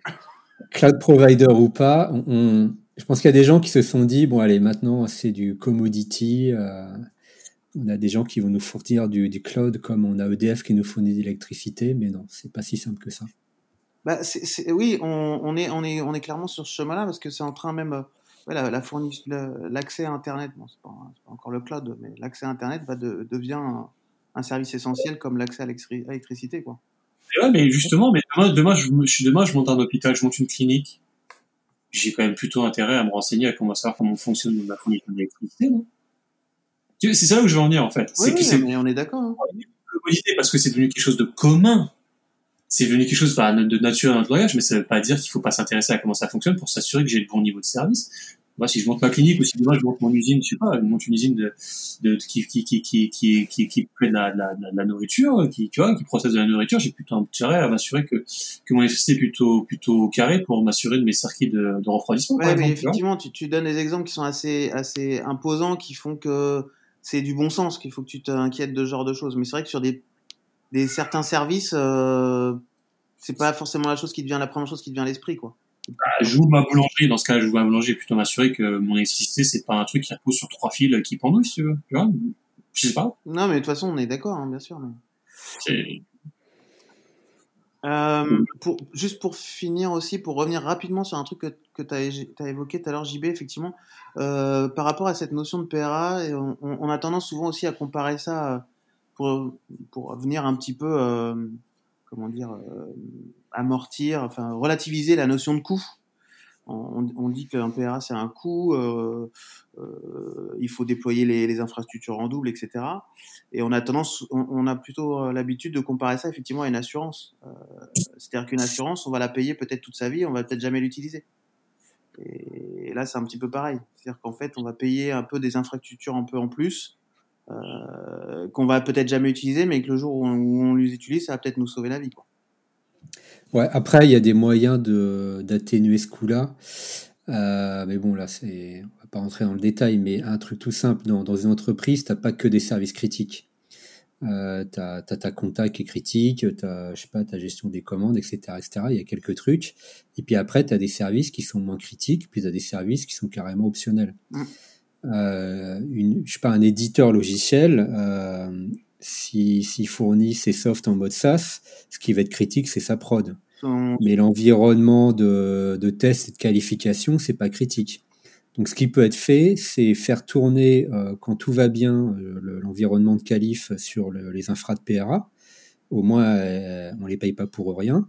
Et le jour où il y a un incident majeur, eh ben, on n'a pas de qualif. En fait, on, remplace la, la, qualif sur ces infrastructures par la prod. Mm-hmm. et, puis, et puis voilà, on fait tourner la boîte avec les services essentiels. Mais pour ça, il faut-il encore faire l'exercice de catégorisation des différents services dans l'entreprise? Tout à fait. Encore un petit conseil euh, bien comme il faut. Ouais. Bon.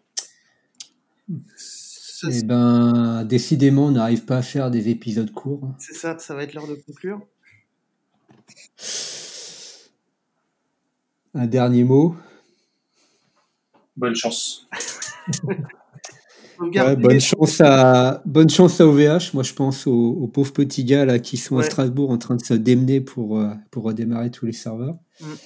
Bonne chance à tous les clients qui ont été impactés, toutes les entreprises euh, qui sont dans la panade. On leur souhaite de retrouver rapidement leurs données. Voilà, et que euh, et profitez de cet incident pour, pour vous poser les bonnes questions sur votre stratégie de, de sauvegarde, de PRA et de gestion des infrastructures critiques. Et bien sur ce, au revoir. Au revoir à tous. Bonne soirée. Salut, salut. Au revoir.